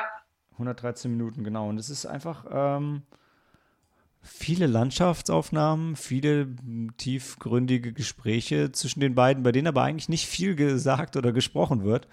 Und ähm, teilweise driftet er dann so ein bisschen ab in Richtung Arthouse, obwohl er größtenteils recht straight erzählt ist eigentlich. Und ähm, also ich hatte mir so ein bisschen erhofft, dass er, ähm, na, wie hieß denn der, wie hieß der Arnold Schwarzenegger-Film? Jetzt komme ich doch, war es Mandy? Maggie. Maggie. Maggie. Maggie, sie wusste ein M-Name. White Trash, M-Name. Ähm, den ich auch ganz fantastisch fand, weil es ein sehr einfühlsamer Zombie-Film ist, sehr ruhig, was man absolut nicht erwartet, gerade weil Schwarzenegger dabei ist. Und ähm, so ist auch der Film hier. Ja, es ist ein Zombie dabei, aber es ist einfach ein sehr ruhiger, sehr nachdenklicher Film, der ähm, gerade für ein Erstlingswerk bis auf ein, zwei Szenen, würde ich sagen, eigentlich sehr, sehr professionell und sehr versiert äh, inszeniert ist und ein paar Bilder hat, die man definitiv nicht vergessen wird und auch ein paar Dialoge hat, die man nicht vergessen wird. Ähm, ist, glaube ich, eine große Überraschung, dass es auch hier sehr um den, den Sinn des Lebens und um Tod und um Vergänglichkeit und ähm, ja, die Freude am Sein geht und ein bisschen um Leid. Äh, dass ich dem Film, ich, ich würde ihn eigentlich jedem fast uneingeschränkt empfehlen, der äh, also Lust hat, einfach ein bisschen über all diese Themen zu sinnieren und dabei ähm, einen ruhigen Roadtrip durch Japans Hinterland zu machen. Und äh, das war auch eine Sache, die ich generell zu Nippon Connection sagen wollte und was mir bei dem Film wieder sehr positiv aufgefallen ist, dass von den Drehorten her dieses Jahr kein so starker Tokio-Fokus da ist, weil so ähnlich wie in den USA halt man manchmal das Gefühl hat, da gibt es eigentlich nur New York ist es in Japan sehr oft Tokio und dann vielleicht nochmal Osaka. Und ähm, ich fand, dieses Jahr war viel Hinterland dabei, viel kleine, kleine Dörfer, kleine Geschichten. Ähm, Makoko war auch so. Und ähm, das hat mir sehr, sehr, sehr gut gefallen. Ähm, ich, ich würde noch gerne einen Aspekt ähm, erwähnen, und zwar hat mich der Daniel vorhin drauf gebracht, weil ich ihm den ja. Film vorhin schon äh, ähm, zusammengefasst habe, also von dem Film erzählt hat, und zwar in dieser Welt, sie ist ja der einzige Zombie. Und ähm, das ist ja, ja. Das ist keine Welt, in der halt ähm, das äh, Konzept des Zombies irgendwie schon gegeben ist oder es, ist oder es gibt auch keine anderen Zombies, beziehungsweise wird nie darüber gesprochen. Sie selbst macht sich ja, als sie den äh, Dice kennenlernt, so heißt, so heißt er doch, der junge Mann, ähm, der, da macht sie sich ja noch quasi drüber lustig, dass ja, ich bin ein Zombie, ich bin einer von den lebenden Toten, buhuhu. Und ähm, das ähm, akzeptieren die beiden auch und ähm, damit wird irgendwie ganz leger umgegangen irgendwie, ja. Ja, das stimmt. Ja. das war auch der Punkt, den ich tatsächlich in der, in der Vorbesprechung habe, ich dachte, hm, da geht es bestimmt Richtung Apokalypse, aber es ist genau wie du sagst, sie ist der, sie ist der einzige, einzige Zombie und dann Mini-Spoiler genau. an der Stelle. Ähm, sie ist einer von diesen ähm, Voodoo-Zombies. Und ähm, also sie verbreitet auch keine Seuche. Also es ist auch zu keiner, zu keinem Zeitpunkt hat man das Gefühl, dass, also naja, am Ende vielleicht schon ein bisschen, aber grundsätzlich hat man eigentlich nicht das Gefühl, dass von ihr so eine, so eine große Gefahr ausgehen würde, sondern sie ist einfach nur Zombie, ist halt da und hm, sieht so ein bisschen vor sich hin. Genau, und ähm, sie beißt ja ja auch jemanden und da ja. passiert ja auch nichts. Genau, das ist ja gut, dass wir die Spoilerwarnung gesetzt haben. Ja. ja, vielleicht. Ja. Ja. Und, ja. Und ich fand halt ähm, auch ihr, seine Figur sehr interessant und auch sehr, sehr stark konzipiert, weil er ist ja so mehr so der schüchterne, schüchterne junge Mann, der sich ja selbst so ka kaum, also sagt er auch selbst, er kann nicht, er stottert, er hat ähm, einen leichten Sprachfehler und er kann sich halt nicht ähm, anderen Menschen gegenüber öffnen, nur indem er halt schreibt. Das ist halt seine Art, seine Gefühle, seine Gedanken, seine Ideen mit anderen Menschen zu kommunizieren, ist halt ähm, durch seine Texte, die er, glaube ich, auch auf einem Blog veröffentlicht. Das er ist Blogger, genau. Genau so, ja. Und das fand ich halt auch sehr schön, ähm, weil er, er schreibt ja auch sehr schöne Texte anscheinend und elaboriert und eloquent, aber dann lernst du ihn halt kennen, so ein bisschen vereinsamt, schüchtern und ja, halt ähm, selbst so kein Wort raus. Und sie ist halt dann aber genau Gegenteil zu ihm. Sie ist so ein bisschen genki und sehr, sehr, le äh, sehr lebensfroh, süß und charmant. Ja. Als Zombie.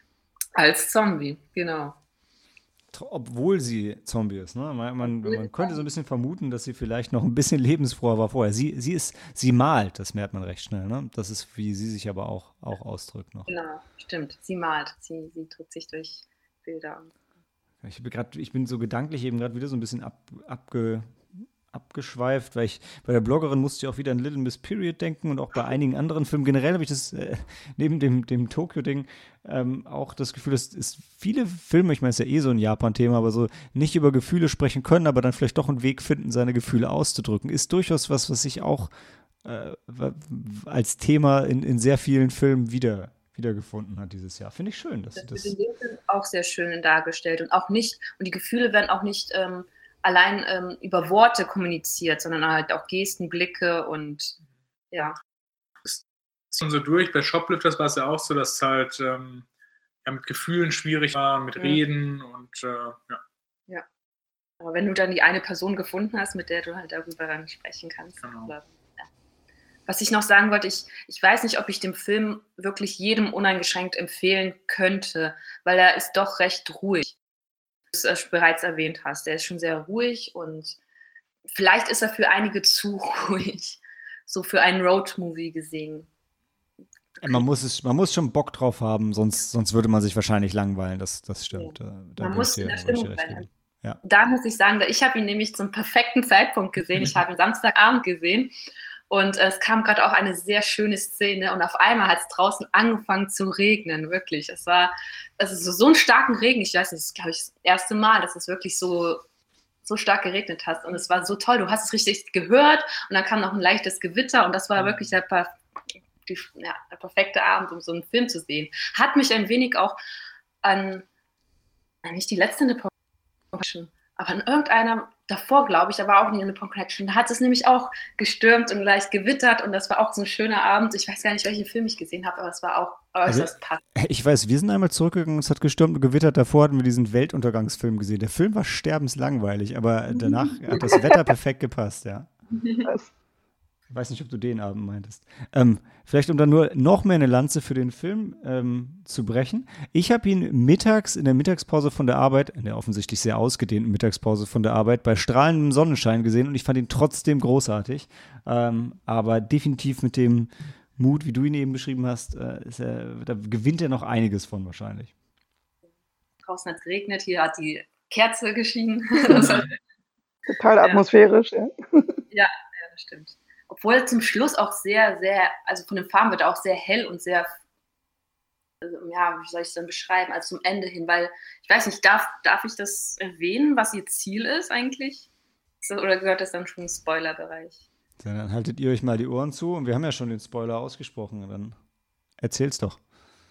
Schön. Weil sie halt, ähm, das, wie heißt denn das junge Zombie-Mädchen? Ich Ihr Name wird gar nicht gesagt, also zumindest in den ganzen, äh, in den Zusammenfassungen nicht. Also er, Daisuke Shinoda, genau, oder Shinoda Daisuke. Ähm, aber, Na, aber sie heißt, Na, doch, nein, nein, sie heißt äh, Natsuko oder irgendwie irgendwas mit, okay. mit Na, weil sie ist der Na-chan.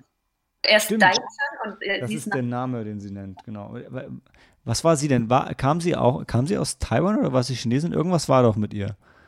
Ja, ja, ihr Nachname, ihr Nachname war taiwanesisch, glaube ich. Deshalb wurde er auch anders gelesen. Er hat ihn nämlich erst falsch ähm, gelesen hm. Ja.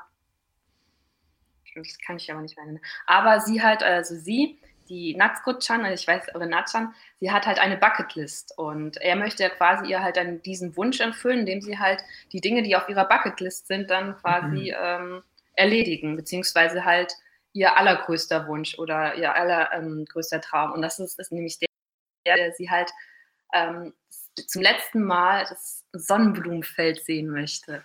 Aber da muss ich jetzt mal einhaken. Ja. Eine Bucketlist machst du auch für Sachen, die du machen willst, bevor du stirbst. Also hat sie doch versagt. Ja? Aber ja, das ist es ja. deshalb musst du den Film sehen. die, die Bucketlist nach der eigentlichen Bucketlist. Es ist eine kurze Bucketlist, es sind nur drei Punkte okay. auf der Bucketlist, weil sie ja schon weiß, okay, so viel Zeit bleibt ja nicht mehr. Aber ja. Ja. Ähm, und äh, das, das ist das Schöne, weil ähm, dann, dass sie, da machen sie sich gemeinsam auf den Weg zu diesem Sonnenblumenfeld.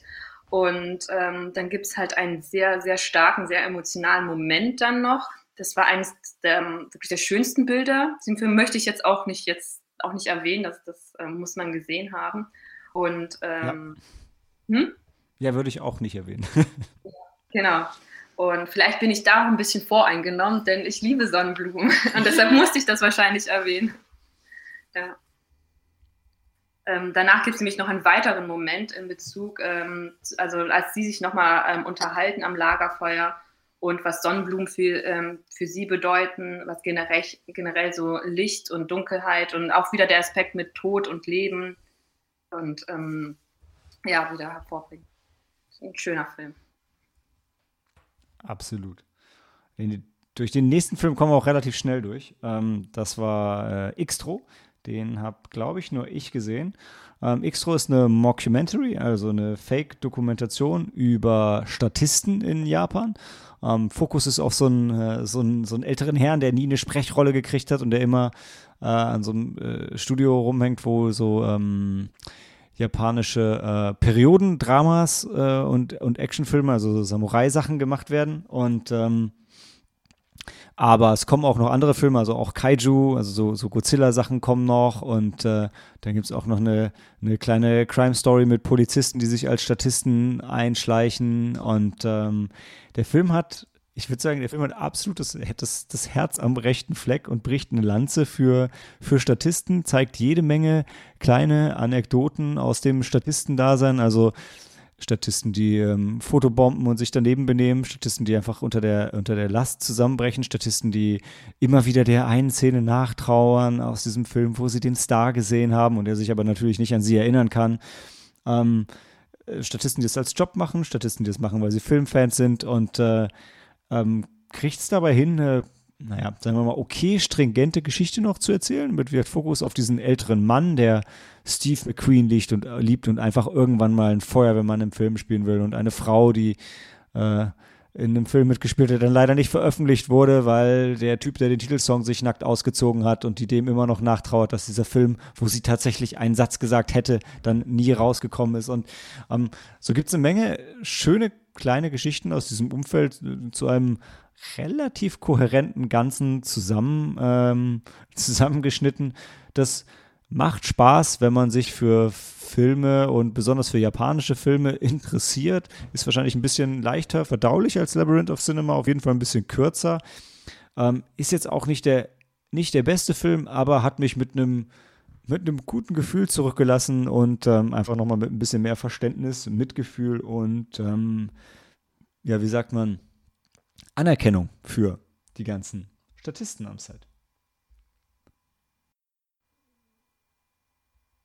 Jemand Fragen, Kommentare? Nein. Schnell weiter. Okay, Helena, dann darfst du noch was zu äh, Mrs. Noisy erzählen. Ja, ähm, also Mrs. Noisy sogar, das war mein Fehler von Mrs. Noisy heißt der Film. Ja. Ähm, und das war der Debütfilm von einer jungen Regisseurin, ähm, die vorher als Office Lady gearbeitet hatte und sich irgendwann dann gedacht hat, okay, äh, meine Passion ist der Film, ähm, ähm, fange ich dann damit einfach mal an. Und ähm, das hat, das fand ich auch am interessantesten. Der Film selbst war, war wie schon die Filme vorher, die wir auch erwähnt hatten, sehr, ähm, hatte zwei verschiedene Genres äh, vermixt und ähm, hatte dann wiederum auch die zweite Hälfte des Films war wieder komplett anders. Also das war dann wurde dann zweite, das zweite Genre wurde dann quasi ähm, aufgegriffen in der zweiten Hälfte des Films. Es geht um eine ähm, junge Autorin.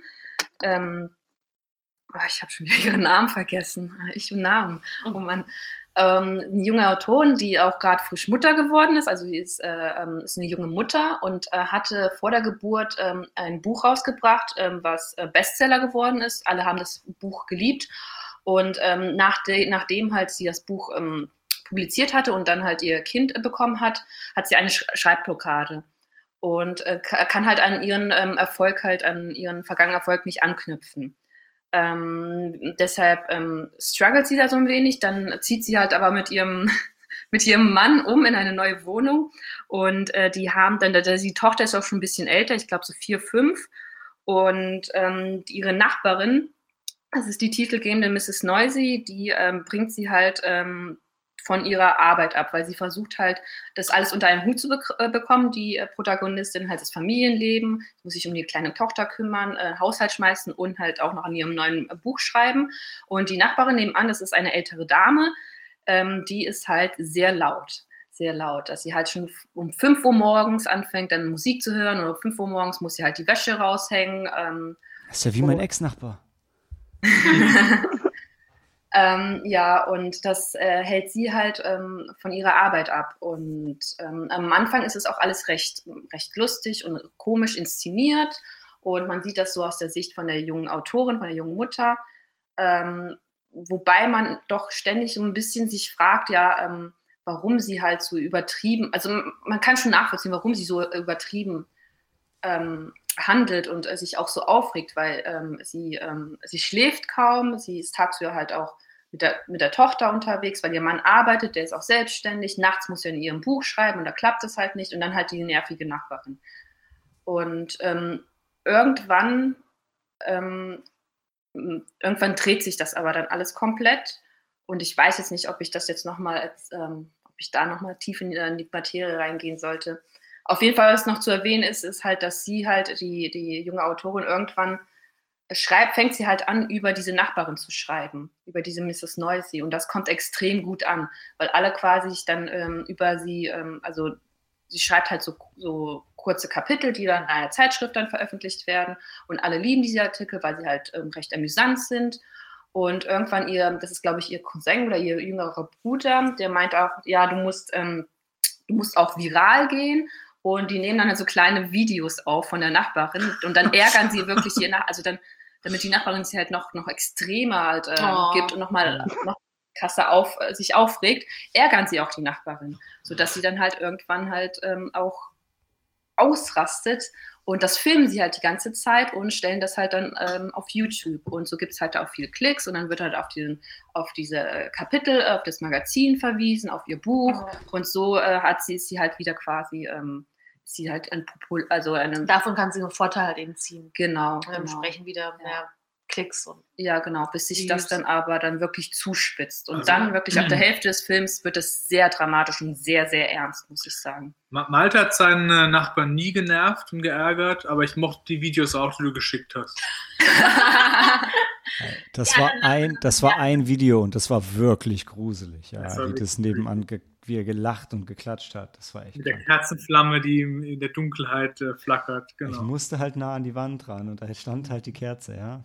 Ja. Aber genug negative Schwingungen von den anderen Nachbarn. Ja, er hat ja sehr äh, vor E-Waffen gewarnt. Das war ihm ein wichtiges Anliegen, ja. Ähm, aber ja, Helena, du warst, ich finde, wenn du das jetzt so beschreibst, klingt das eigentlich total toll, aber du warst von dem Film gar nicht so angetan, oder? Ähm, ich weiß, ich glaube, weil er dann doch sehr, ähm, wobei eigentlich ist es Gute, weil es ist nicht das, was ich erwartet habe, aber ähm, die zweite Hälfte war war extrem anstrengend, muss ich sagen. Auch sehr, also das Thema war auch echt ernst und ähm, was auch gut ist. Die Umsetzung, ich, man merkt ein wenig, dass da noch so die, so die Feinheiten nicht gestimmt haben und auch wie, mhm. ähm, wie dann die Szenen verlaufen sind. Und ähm, ja, es war kein, kein nicht ganz rund. Oder? Ja, genau, nicht, nicht ganz mhm. rund, ja. Ich glaube, so wie ich es auch von dir vorher schon rausgehört habe, war es dir auch überrascht, ähm, denn ich hatte mal am Anfang auch überlegt, okay, es klingt eigentlich ganz nett, mhm. fast ein bisschen lustig, so, okay, das ist einfach eine schrullige Nachbarin, wer kennt das nicht, aber ähm, hat einfach auch eine sehr, sehr, also die zweite Hälfte birgt sehr, sehr viele Überraschungen. Ja, ja. Ja, an sich geht das, also das, das eigentliche Thema ist es halt die junge Mutter, die halt nochmal ihren Job und ihr Kind halt unter einen Hut bringen muss und aber auch nicht also da muss ich schon sagen, auch nicht so viel äh, Unterstützung von ihrem Ehemann bekommen. Wobei aber dann ihre, ihre, äh, ihre, ihre Mutter, also die Schwiegermutter, sagt immer, ja, aber du musst deinen Mann unterstützen. das, das, sagen die, glaube ich, die Nachbarn immer. Ja. Oder die Konservativen. Ja. Also eher weniger zu empfehlen. Außer man ist mega heiß auf das Thema. Ja. Japanisches Drama wieder. Ja, ist wieder ein japanisches Drama, ja. Okay. Und Sam, jetzt bin ich super gespannt. Jetzt kommt der Kakerlaken-Film. Kakerlaken und Kapselhotels. genau. Sam, du ähm, bist ja. Noch, du bist noch ähm, da. Genau. Sehr gut. Ähm, Shell and Joint. Hirabayashi ist wohl bekannt als Kurzfilmregisseur. Und äh, hier versucht er sich in einem Featurefilm, aber ähm, hat nur Kurzfilme äh, aneinander. Reiht nur ganz viele Kurzfilme aneinander. wie ein, äh, das ist wie ein Wegbingen eines YouTube-Kanals nach Upload-Datum, das sich mehr, den sich mehrere Leute teilen.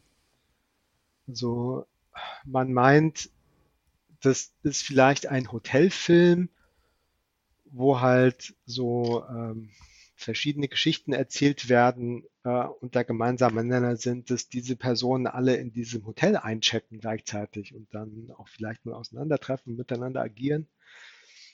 Aber das passiert mit fast allen Geschichten, die da erzählt werden, überhaupt nicht. Die sind da keine Gäste. ähm, die treffen auch nie Leute, die da dann vielleicht eingecheckt haben.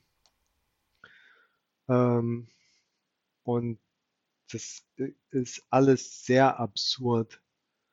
Ähm, und wenn man Japan nicht so gut kennt, ähm, weiß man auch nicht so genau, inwiefern das jetzt äh, vielleicht doch realistischer ist, als man, als man erst, im ersten Moment meint. Ähm, da wird sich, äh, also es werden lauter Themen angeschnitten wie Selbstmord und dieser Wald, wo der bekannt ist dafür, oder dieses ähm, wilde Gebiet, ähm, wo sehr viele Leute hingehen, um Selbstmord zu begehen. Mhm. Ähm, es wird gesprochen um Heiraten, um Wiederheiraten, wenn man äh, Witwe oder Witwer geworden ist, ähm, um verschiedene Körperfunktionen von Fortpflanzung über Sex bis zum äh, Ausscheiden und äh, Gebären, äh, um Insekten, um menschliche Faszination mit Insekten und äh, da sind dann auch interpretative Tänze, wo sich Frauen als Krabben verkleiden. Äh, uh. oder ähm, ein Paar in der, ähm, äh, in der Natur dann irgendeine Art ähm, äh, Mating Dance von, irgend, von irgendwelchen Tieren oder Insekten dann nachmachen. ähm, ähm, es geht um Verwesung und auch, also da sind dann halt Menschen, die miteinander sich unterhalten und philosophieren und sich Fragen stellen über den Sinn des Lebens und ähm, dann auch Menschen, die sich wieder eher so sehr mit, äh, die sich wie Tiere verhalten, also die sprechen dann nur über ähm, Sex oder Fortpflanzung oder den eigenen Sperm Count. Ähm, äh, und dann hast du wieder äh, äh, Insekten-Muppets, eine Kakerlake, eine Fliege und eine Milbe, die dann ähm, sich zusammentun und brainstormen, wie sie, äh, äh, was sie tun können gegen oder gegen die Menschen zu überleben, die sie einfach nur äh, tot machen wollen. Ähm, ja, und dann, dann sagt die plötzlich die Kakerlake so, sag mal, Milbe, wie viele Beine hast du? Wir haben alle sechs Beine und du? Du hast acht.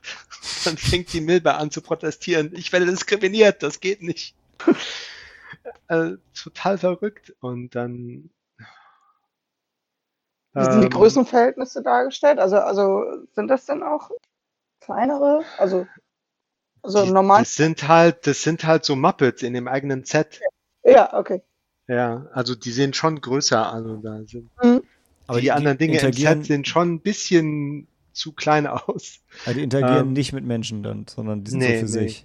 Okay. Nee, aber und du hast halt immer so ein paar Übersch Überschneidungen, ja. So zwei unterschiedliche, in zwei unterschiedlichen äh, Segmenten geht es um Wiederheiraten oder um ähm, äh, um Heirat oder Beziehungen und wie Männer und Frauen sich zueinander verhalten äh, oder ähm, an der Rezeption vom Hotel hast du so ein Aquarium, wo halt ähm, so Krebstiere drin schwimmen, die eigentlich aussehen wie, wie, wie Unterwasserkakerlaken. Oder ähm, später krabbelt eine Kakerlake die Decke entlang und die wird beobachtet und die Rezeptionistin äh, verfällt in so eine Schockstarre und macht sich dann in die Hose, als die Kakerlake dann doch von der, von der Decke fällt. Ähm, oder ähm, man sieht ähm, eine Frau, wie sie im Kapselhotel die Duschkabine benutzt. Also so eine statische Einstellung von einer nackten Frau, die sich duscht. Huh. Und dann steigt sie aus und dann guckt sie plötzlich so, dann fragt man sich, wo ist jetzt das Ab Ab Absurde daran. Hier haben wir wieder so eine typische japanische, voyeuristische Fetisch-Geschichte, die einen immer nur nervt. Ähm, aber dann fängt sie an, so sich umzugucken. Sie sieht irgendwas in dieser Kabine und sucht danach. Aber der Zuschauer sieht nichts und hört nichts. Und später stellt sich auch, dass das ein Moskito war, den sie gehört hat. Aha. Und in einer anderen Sequenz sind Imker, die eine Pause machen äh, und der eine schlägt sich halt ein Moskito am Nacken tot, ne, der ihn gerade gestochen hatte. Und dann nimmt er den toten Moskito und vergräbt ihn im Boden und macht ein kleines Gebet. äh, ja, okay. ich weiß nicht. Also das geht zweieinhalb Stunden. Respekt, dass du ihn geschafft hast. Ähm, Ach so, ja gut. Im Kapselhotel siehst du halt dann auch immer Einstellungen von so Frontalansicht äh, in eine Kapsel rein, wo halt irgendjemand drin ist, der gerade einschläft oder aufwacht, weil sein Handy klingelt oder seine Fotoausrüstung sortiert oder ja. Spannend. Ähm, eine Frau, die du vorher draußen siehst, checkt dann tatsächlich in das Hotel ein. Die siehst du dann da reinrennen und sich eine Kapsel aussuchen. Aber meistens hat das irgendwie keinen Zusammenhang. Also Und, es ist schon ähm, eher experimentell, der Film. Ja, auf jeden Fall. Am Ende, also du siehst dann auch drei ähm, Dialoge in der Sauna, wo sich dann später herausstellt, dass es tatsächlich die Hotelsauna ist. Die sind so ganz lustig. Also da sind schon lustige Teile dabei, aber meistens äh, sehr fremd und langweilig. Ich bin trotzdem froh, dass du ihn gesehen hast, ja. die, die Prämisse klang einfach so absurd. Jetzt, ähm, jetzt wissen Ja. wir, ist nix. Nee, nicht wirklich. Also man kann ihn vielleicht in mehreren äh, Sitzungen anschauen. Zwei hast du Ähm, gemacht, ne? Ja. Und ähm, so ein paar Sequenzen sind schon ganz, ganz interessant, ähm, aber davon es eigentlich nicht genug. Ähm, da ist zum Beispiel eine finnische Rucksacktouristin. Ähm, und äh, ähm, man erhofft sich halt bei jeder Einstellung, die man so sieht, also das sind so extrem kleine Slices of Life, wenn man so will. Und man wünscht sich dann halt immer, dass man nochmal ein bisschen mehr, also dass man wieder dahin zurückkehrt zu den zwei Leuten, die ähm, ähm, in der Sauna sitzen, zum Beispiel oder so, ähm, um noch ein bisschen, dass es da ein bisschen eine Entwicklung also gibt, äh, eine kleine Handlung wenigstens und nicht nur eine Unterhaltung. Ähm, und manchmal äh, äh, bekommt man das auch. Und ähm, die Rezeptionisten fragen sich dann ta tatsächlich, was ist eigentlich mit dieser, äh, mit dieser Frau aus Finnland? Die geht ja nie raus. Die hat eingecheckt und seitdem ist sie da. Sie hat einmal die Sauna benutzt und das war's. Und am Ende kommt sie dann an die Rezeption mit einer Bitte. Und dann schlägt es am Ende nochmal ein bisschen in Trauer um. Und dann kriegt man nochmal so einen kompletten Kurzfilm am Ende. Der auch ganz äh, süß ist dann. Und dann, ja, ich weiß nicht. Kann man sich bei zweieinhalb äh, Stunden ja auch leisten. Das ist äh, zu fragmentiert und zu lang. Und bei, wenn man, also das gibt schon Stoff zum Nachdenken im Sinne von, man fragt sich, wie hängt sich das jetzt, wie, wie hängt das zusammen? Äh, gibt es da eine gemeinsame Botschaft, die sich dann so langsam aufbaut? Ähm, aber bei sehr, bei ähm, ziemlich vielen äh, Schnittchen ähm, findet man überhaupt keinen Sinn, warum die da jetzt waren. Hinterher. Das ist alles ein bisschen schade. Auch wenn ich eigentlich die Diskussion mit dem Film nicht noch mehr in die Länge ziehen will, aber hast du denn das Gefühl gehabt, dass die schon kohärent von dem Regisseur aufgenommen wurde? Oder hat der einfach 40 verschiedenen Leuten äh, Kameras gegeben und jeder hat so sein eigenes Ding gedreht und dann äh, hat er geguckt, was dabei rauskam und dann, dann stand was mal irgendwie zu einem Film zusammen? Ich glaube, das spiegelt schon sein fragmentiertes Hirn wider. Okay. Ja, dann, äh, dann ist immerhin eine Vision da gewesen, die er umgesetzt hat. Ob das dann funktioniert hat oder nicht, andere Frage, aber okay, cool. Ja, also das ist, ähm, mutet schon an wie eine Uncut Version. So. Ich, Wo, ich vielleicht Studio präsentiere alles Material, was ich, können, was ja. ich gedreht habe. Und dann, und dann, dann hat sogar noch die Credits am Ende sind äh, unterlegt mit einer Slideshow, die auch eine Geschichte erzählt wieder. Also der findet kein, kein Ende, der Mann. Ja. Das wurde ähm, alles mit so einer ziemlich kleinen Digitalkamera von Panasonic gedreht. Die hat er einfach auf ein Stativ gestellt und äh, Aufnahme gedrückt. Die Kamera hat er nie bewegt. Das ist auch ein bisschen ermüdend auf Dauer. Ja. Auch wenn Ähm, er, ein super Stichwort. Erm ermüdend, ja. Ja, es, halt manchmal sind ja so technische Limitationen halt auch einfach total schön. Also äh, machen kreativ, aber ja, in dem Fall eher weniger. Gut, dann äh, das war keine so positive Note, aber würden wir, würde ich sagen, äh, gehen wir damit in die Pause und ähm, besprechen nächste Woche dann den Rest der Nippon Connection und reden gleich über Always Be My Maybe.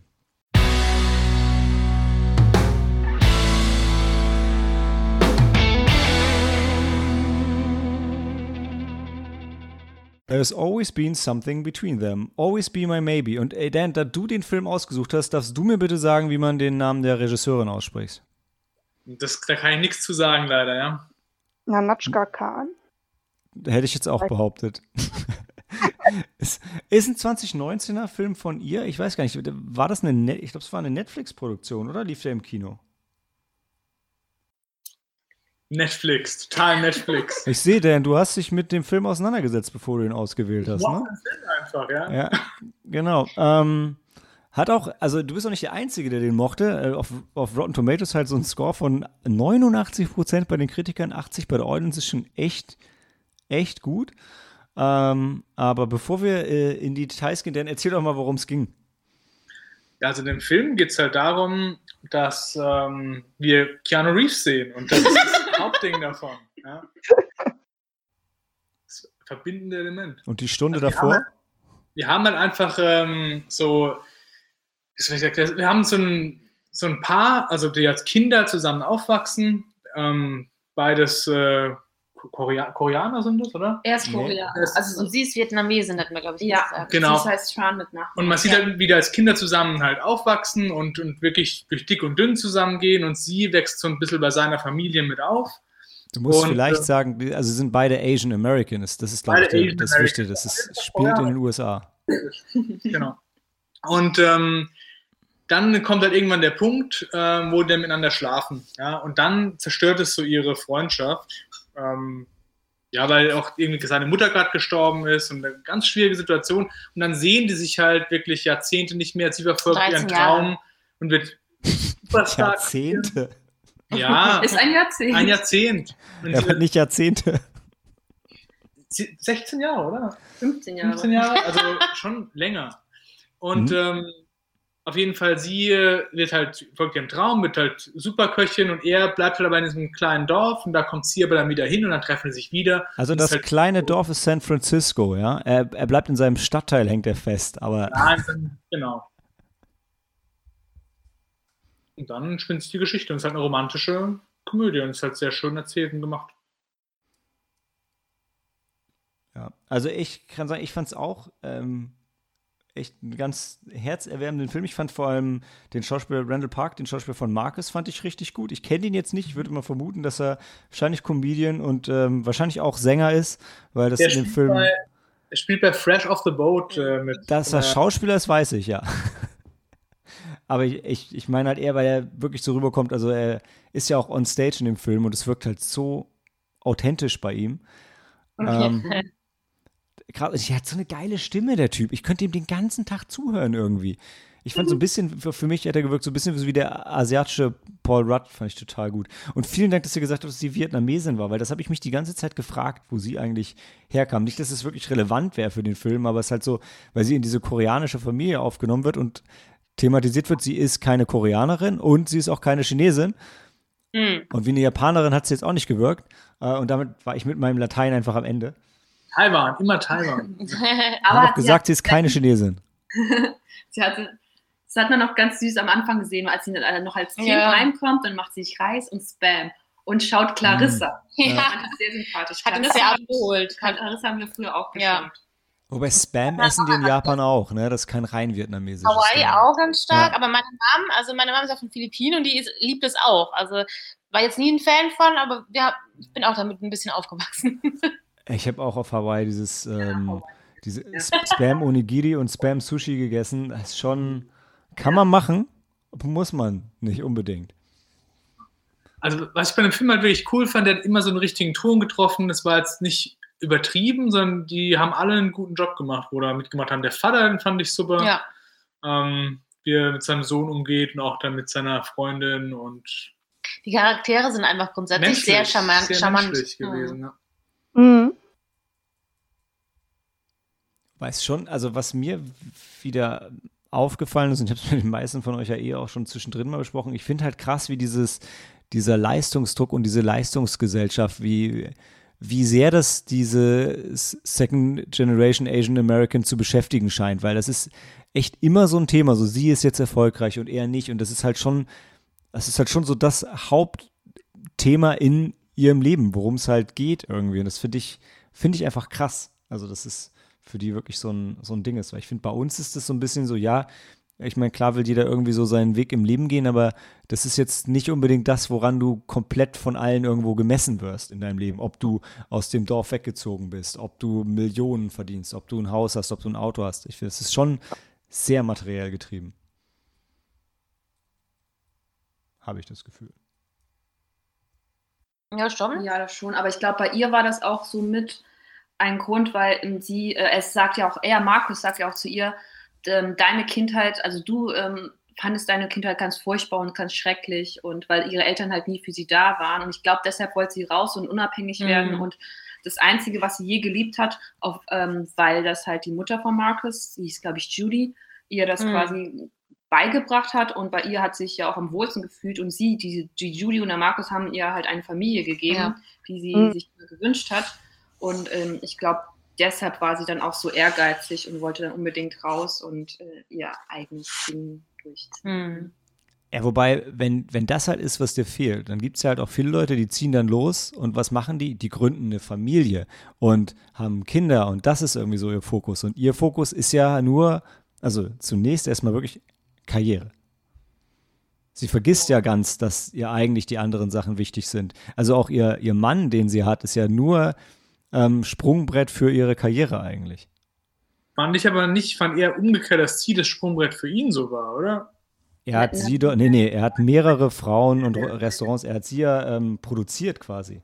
Der war der Manager, ne? Genau. Genau, aber ich habe das Gefühl gehabt, dass er ohne sie nicht kann und dass sie Doch, das doch. so nebenher dabei ist. Er war der Manager, glaube ich. Ja. Und ja, er, aber ohne sie wäre halt nichts gewesen, so habe ich er hat noch jede, nee, er hat noch jede Menge andere, ähm, die er managt und Ah, so. Also sie so ist rüber. eine von vielen. Er war schon der größere Star noch. Okay. Ja, aber dann, der, sie hatte ja schon was erreicht und dann Mhm. hatte sie ja diesen Mann und mit ihm wollte sie eigentlich eine Familie gründen und ihn heiraten, nur, nur er war halt nicht der Richtige. Mhm.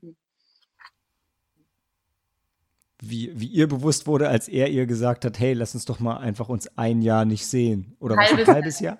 Stimmt, halbes Jahr, sorry, Corinne, ein halbes Jahr ist okay. Nicht nur uns nicht sehen, sondern ein halbes Ja. Jahr sind wir not exclusive. Ja, das Also ist haben nochmal. ihre Hochzeit geplant. Das war das, das, das, Das war das. Ja, Ja, sie haben Ja. gerade ihre Hochzeit geplant. Und er sagt, lass mal nicht heiraten. genau. Nein, er sagt, denn er sagt, lass mal noch nicht heiraten. Ja, wir, Ja. Lass uns noch mal sechs Monate uns Neue Leute austoben, kennenlernen. um sicher sind, dass wir richtig füreinander sind. Äh, Die, die Grundidee ist ja gar nicht so schlecht von ihm. Die Umsetzung ist halt unpassend, weil die halt gerade die Hochzeitsvorbereitung am Laufen haben. Ja? Ja, ja, also das hätte er machen müssen, bevor er sie kennengelernt hat, am besten. Ja. Das wäre der richtige Zeitpunkt dafür gewesen. Oder Aber- bevor er mit ihr zusammenkommt. Das würde ich jetzt so hart nicht sagen. Ja? Ich finde, äh, sein Timing war halt schlecht. Nee, Daniel, das ist ein anderes Thema.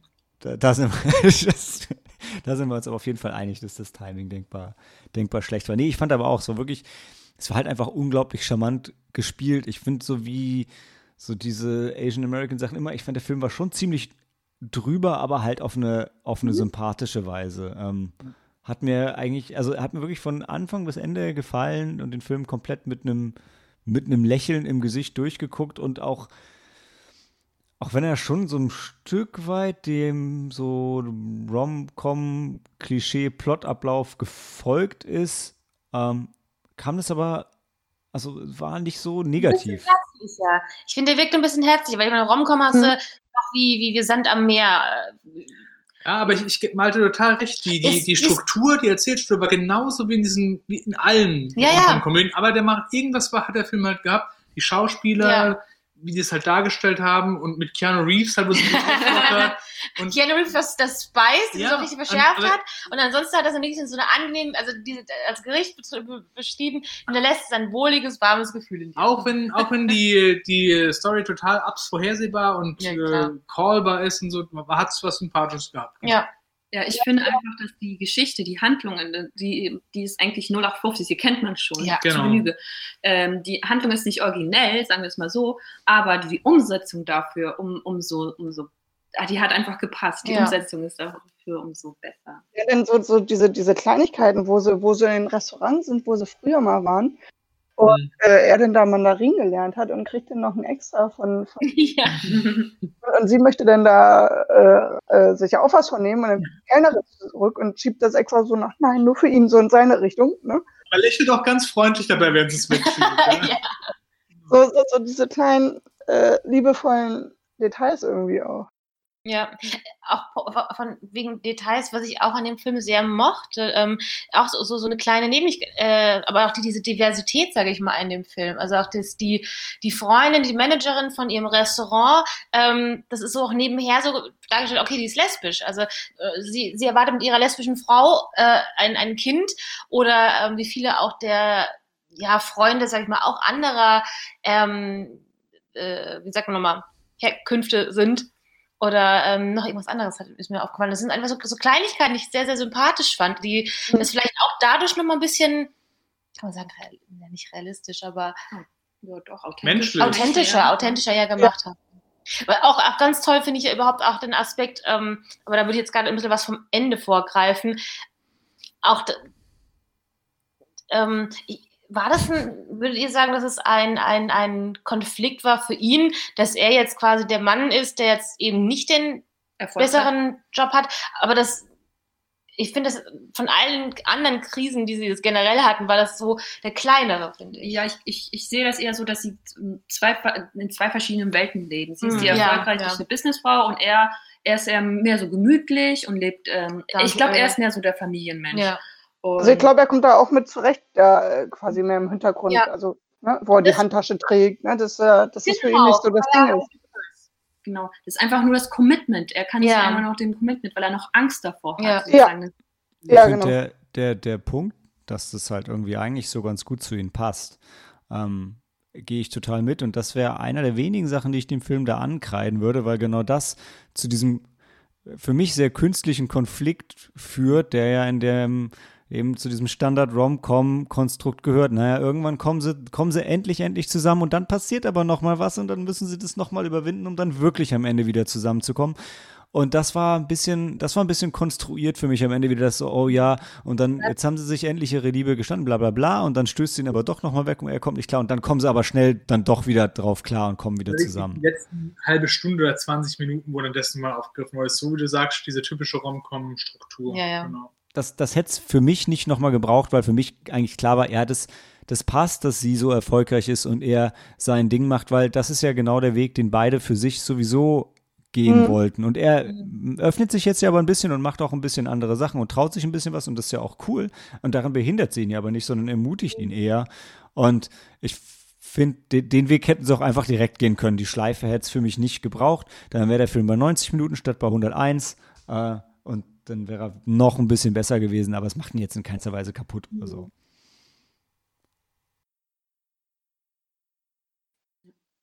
Sehr auch schön. cool, dass das Lied am Ende noch äh, eingebaut wurde. Ja. Ja, Oh, da solltest du ein Lied drüber schreiben. Zack. I punched Keanu Reeves. Ja. Seit, seit Virali der äh, passendste Abschluss mit einem Song. Ja. Ja. musikalischer Abschluss. Und was wir noch erwähnen können, der Daniel, dem Daniel ist es nämlich aufgefallen, der, äh, der Freund von, äh, von dem Markus, sein Bassist, nee, oder ich weiß es nicht, der, ähm, der mit Ah, der ja, Cappy, ja. Ähm, Der, der, nie- der nie genug zu essen kriegt. genau, der, der, Der Dame, ja. Taxifahrer aus Deadpool. ja. Ah. Ja, ja. Das, das ist doch, aber den erkennt man doch sofort. Nee, Ich wir, war so stolz, weil die, äh, weder Cory noch Helena haben es Leute. erkannt. Nicht so gut. wir haben ihn nicht erkannt. Hey, Erst viel, an der Stimme, an der Stimme haben wir ihn dann. viel besser ist doch, dass sein Vater im alten Teenage Mutant Ninja Turtles Film der Schredder war. Das Ja. ist geil. Oh, das, wo du sagst, ey, echt cool. Dann erkennt, also wirklich, wir haben es, es steht auch in dem Trivia hier drin, aber Maike und ich hatten es, hatten glaube ich, nachgeschaut, oder ich weiß nicht, oder ich mit Hella nachgeschaut, ich weiß es nicht mehr. Ähm, und dann äh, einfach nur gesagt, ja, wie geil, und dann, ja, man erkennt ihn auch. Wenn man es weiß, dann, äh, once you've mhm. seen it, you can't unsee it. Das war gut. Und er hatte die besten Lebenstipps. Ja. ja. So mache ich es auch immer. Nichts anderes. Vor allem war er halt, er war halt auch cool, weil er hat halt auch einfach gesagt, was er denkt. Ich weiß halt nicht, okay, ich, die Japaner und Koreaner sind ja sehr unterschiedlich, aber ich finde es halt geil, dass er das einfach, er droppt es einfach immer noch mal so. Ich finde ja eigentlich solltest du. Und er hat halt immer recht gehabt, das war das Schöne daran. Doch, der Vater war eh toll, ja. Mhm. Seine Handwerksfirma, super. Heavy and Sun. Mm. Like the sun in the sky. ich habe übrigens, ich habe überhaupt nicht mitbekommen, dass ihre Freundin lesbisch ist. Wie habe ich denn das übersehen? Äh, naja. Das war, aber genau das ist ja auch toll, dass es jetzt nicht so, hey, guck mal, was meine lesbische Freundin, sondern das ist einfach. Das wird in so einem Nebensatz erwähnt. So nebenbei erzählt, genau, ja. Genau, beobachten vielleicht noch so ein bisschen, aber es wird daraus nicht so was, hey, guck mal, guck mal, wir Einfach haben ganz normal. Genau, und das fand ich auch einfach ganz toll eingebracht in dem Film. Mhm. Ich glaube, die siehst du auch nur äh, im Krankenhaus bei der Geburt, ne? Genau, ja. die Freundin, ja. ja. ja. Ist denn, ich dachte, das wäre halt eine Freundin. Ha, naja. Nee, es wird vorhin noch mal kurz erwähnt, als sich dann alle treffen nach dem Konzert und ähm, dann der Kumpel von Markus, der, der kennt sie halt auch von früher von der Schule und dann spricht er sie an und dann auf die Schwangerschaft und da erwähnt sie noch mal, dass sie halt sie und ihre mhm. Freundin Denise oder ihre Frau Denise mhm. dann ein Kind erwarten. Ja. Stimmt. Ich glaube, so in fast allen anderen Komödien wäre das zumindest äh, die Vorlage für ein, zwei, drei dumme Gags gewesen, ja. Ja, wahrscheinlich. Vier Sterne. Vier Sterne. Also und was ich noch erwähnen wollte, wir haben ja vorhin Sorry. auch über Keanu Reeves gesprochen. Ich fand, so wie er eingeführt worden ist, war, war eine super Szene. Weil sie sitzen dann in diesem fancy Restaurant und ähm, dann unterhalten sie sich und dann ähm, hörst du noch im Hintergrund, hörst du schon das Lied, was dann so leise anklingt. Und dann fragt sie noch, ja, und wann kommt denn dein, dein, dein Date? Und ähm, dann dreht sie sich um und dann wird das Lied halt nochmal ähm, im Vollen gespielt und dann siehst du Keanu Reeves in Zeitlupe dann reinkommen, was dann noch getoppt wird, weil irgendwann dann kommt nämlich, glaube ich, ähm, der Text, dann hörst du den Text und dann heißt es, This is how ein Angel cries, glaube ich. Und du siehst Keanu Reeves, wie er Küsse verteilt. War schon ein guter, guter Entrance. Ja. Die haben sich, glaube ich, auch riesig gefreut, als er echt zugesagt hatte. Ich weiß halt, ich weiß halt bei sowas immer nicht. Also ich fand es in dem Film auch gut und es hat auch, hat auch reingepasst und auch schön, dass äh, Keanu mit so ein bisschen Selbstironie da rangegangen ist. Ich finde es halt manchmal ein bisschen schwierig, wenn du halt einen Cameo hast und den halt so auch also der wird ja auch sehr als Cameo präsentiert. Und mhm. Die Szene, wo man ihn zum ersten Mal sieht, wo er nur so sein Schatten ist und man seine Stimme auch nicht erkennt, die ist schon cool, lässt nicht unbedingt auf ihn schließen, weiß halt nicht, ob das einfach witzig gedacht war oder ob sie zu dem Zeitpunkt noch nicht wussten, wen sie jetzt kriegen, ihn oder The Rock oder keine Ahnung, ne? Ähm, hätte ja jeder sein können. Ähm, aber hat halt schon alles, also hat in dem Film dann alles gepasst. Würde ich mich, würde ich mich ja. auch nicht beschweren.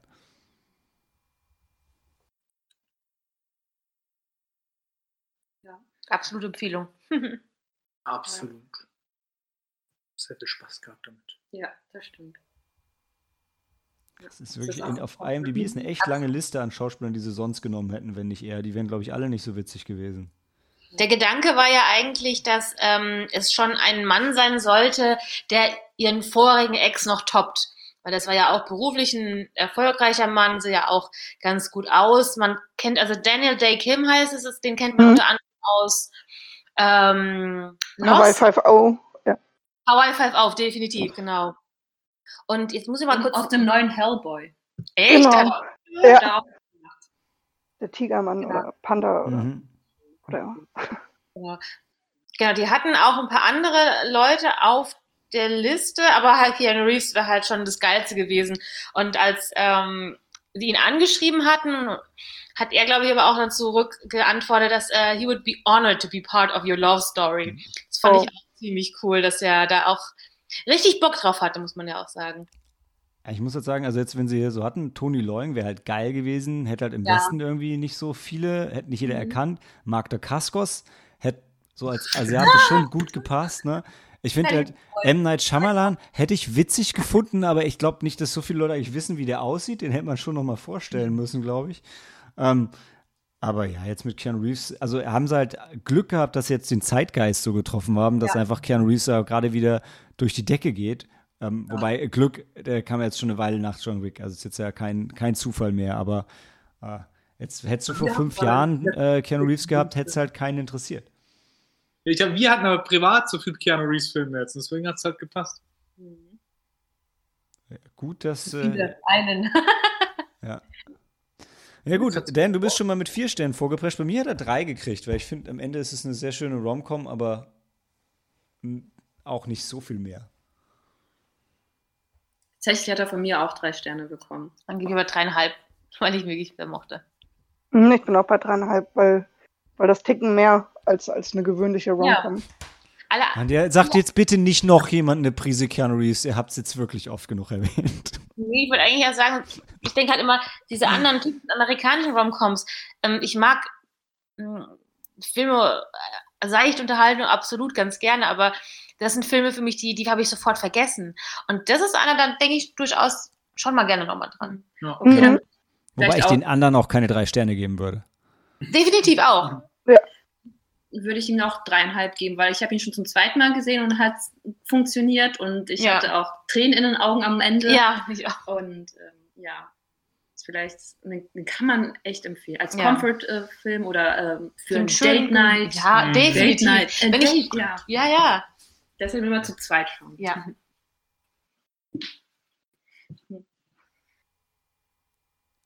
Ich weiß halt nicht, also bei einer Date Night wäre ich vorsichtig, weil, weil so viel über Ex gesprochen wird. Je nachdem, wie die Konstellation vom Date ist, ist es was, ähm, wo man drüber nachdenken sollte. Ob das wirklich zu dem Date passt oder ob es jemand anders im Bekanntenkreis gibt, an den dann einer von den beiden denken müsste. Kann schwierig sein, ja. Also, wenn man nicht vorbelastet ist, super. Ansonsten sage ich nur, denkt drüber nach, denkt drüber nach.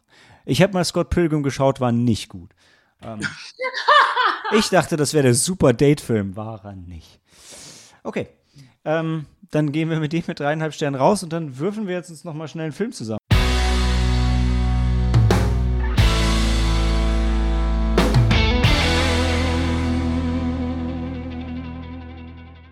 Willkommen zurück zum Finale, zum Verkünden der Sneak der Woche, der, oh, ich glaube, neunten Heimkino-Sneak. Oh Gott, wir müssen endlich wieder rauskommen. Ähm, Maike hat gewonnen, zweimal oder naja, wie auch immer. Auf jeden Fall darf Maike die Sneak vorstellen und ich bin sehr gespannt. Ist es, ist es The Sound of Music Teil 2? Nein, ähm, es ist ein Film von 1993. Äh, Jurassic Park. Äh, nein. also Ich wieder bin ein bisschen älter. Ähm, the, Re the Remains of the Day. Also zu Deutsch, was vom Tage übrig blieb. Ja, warte, ich hole das Buch.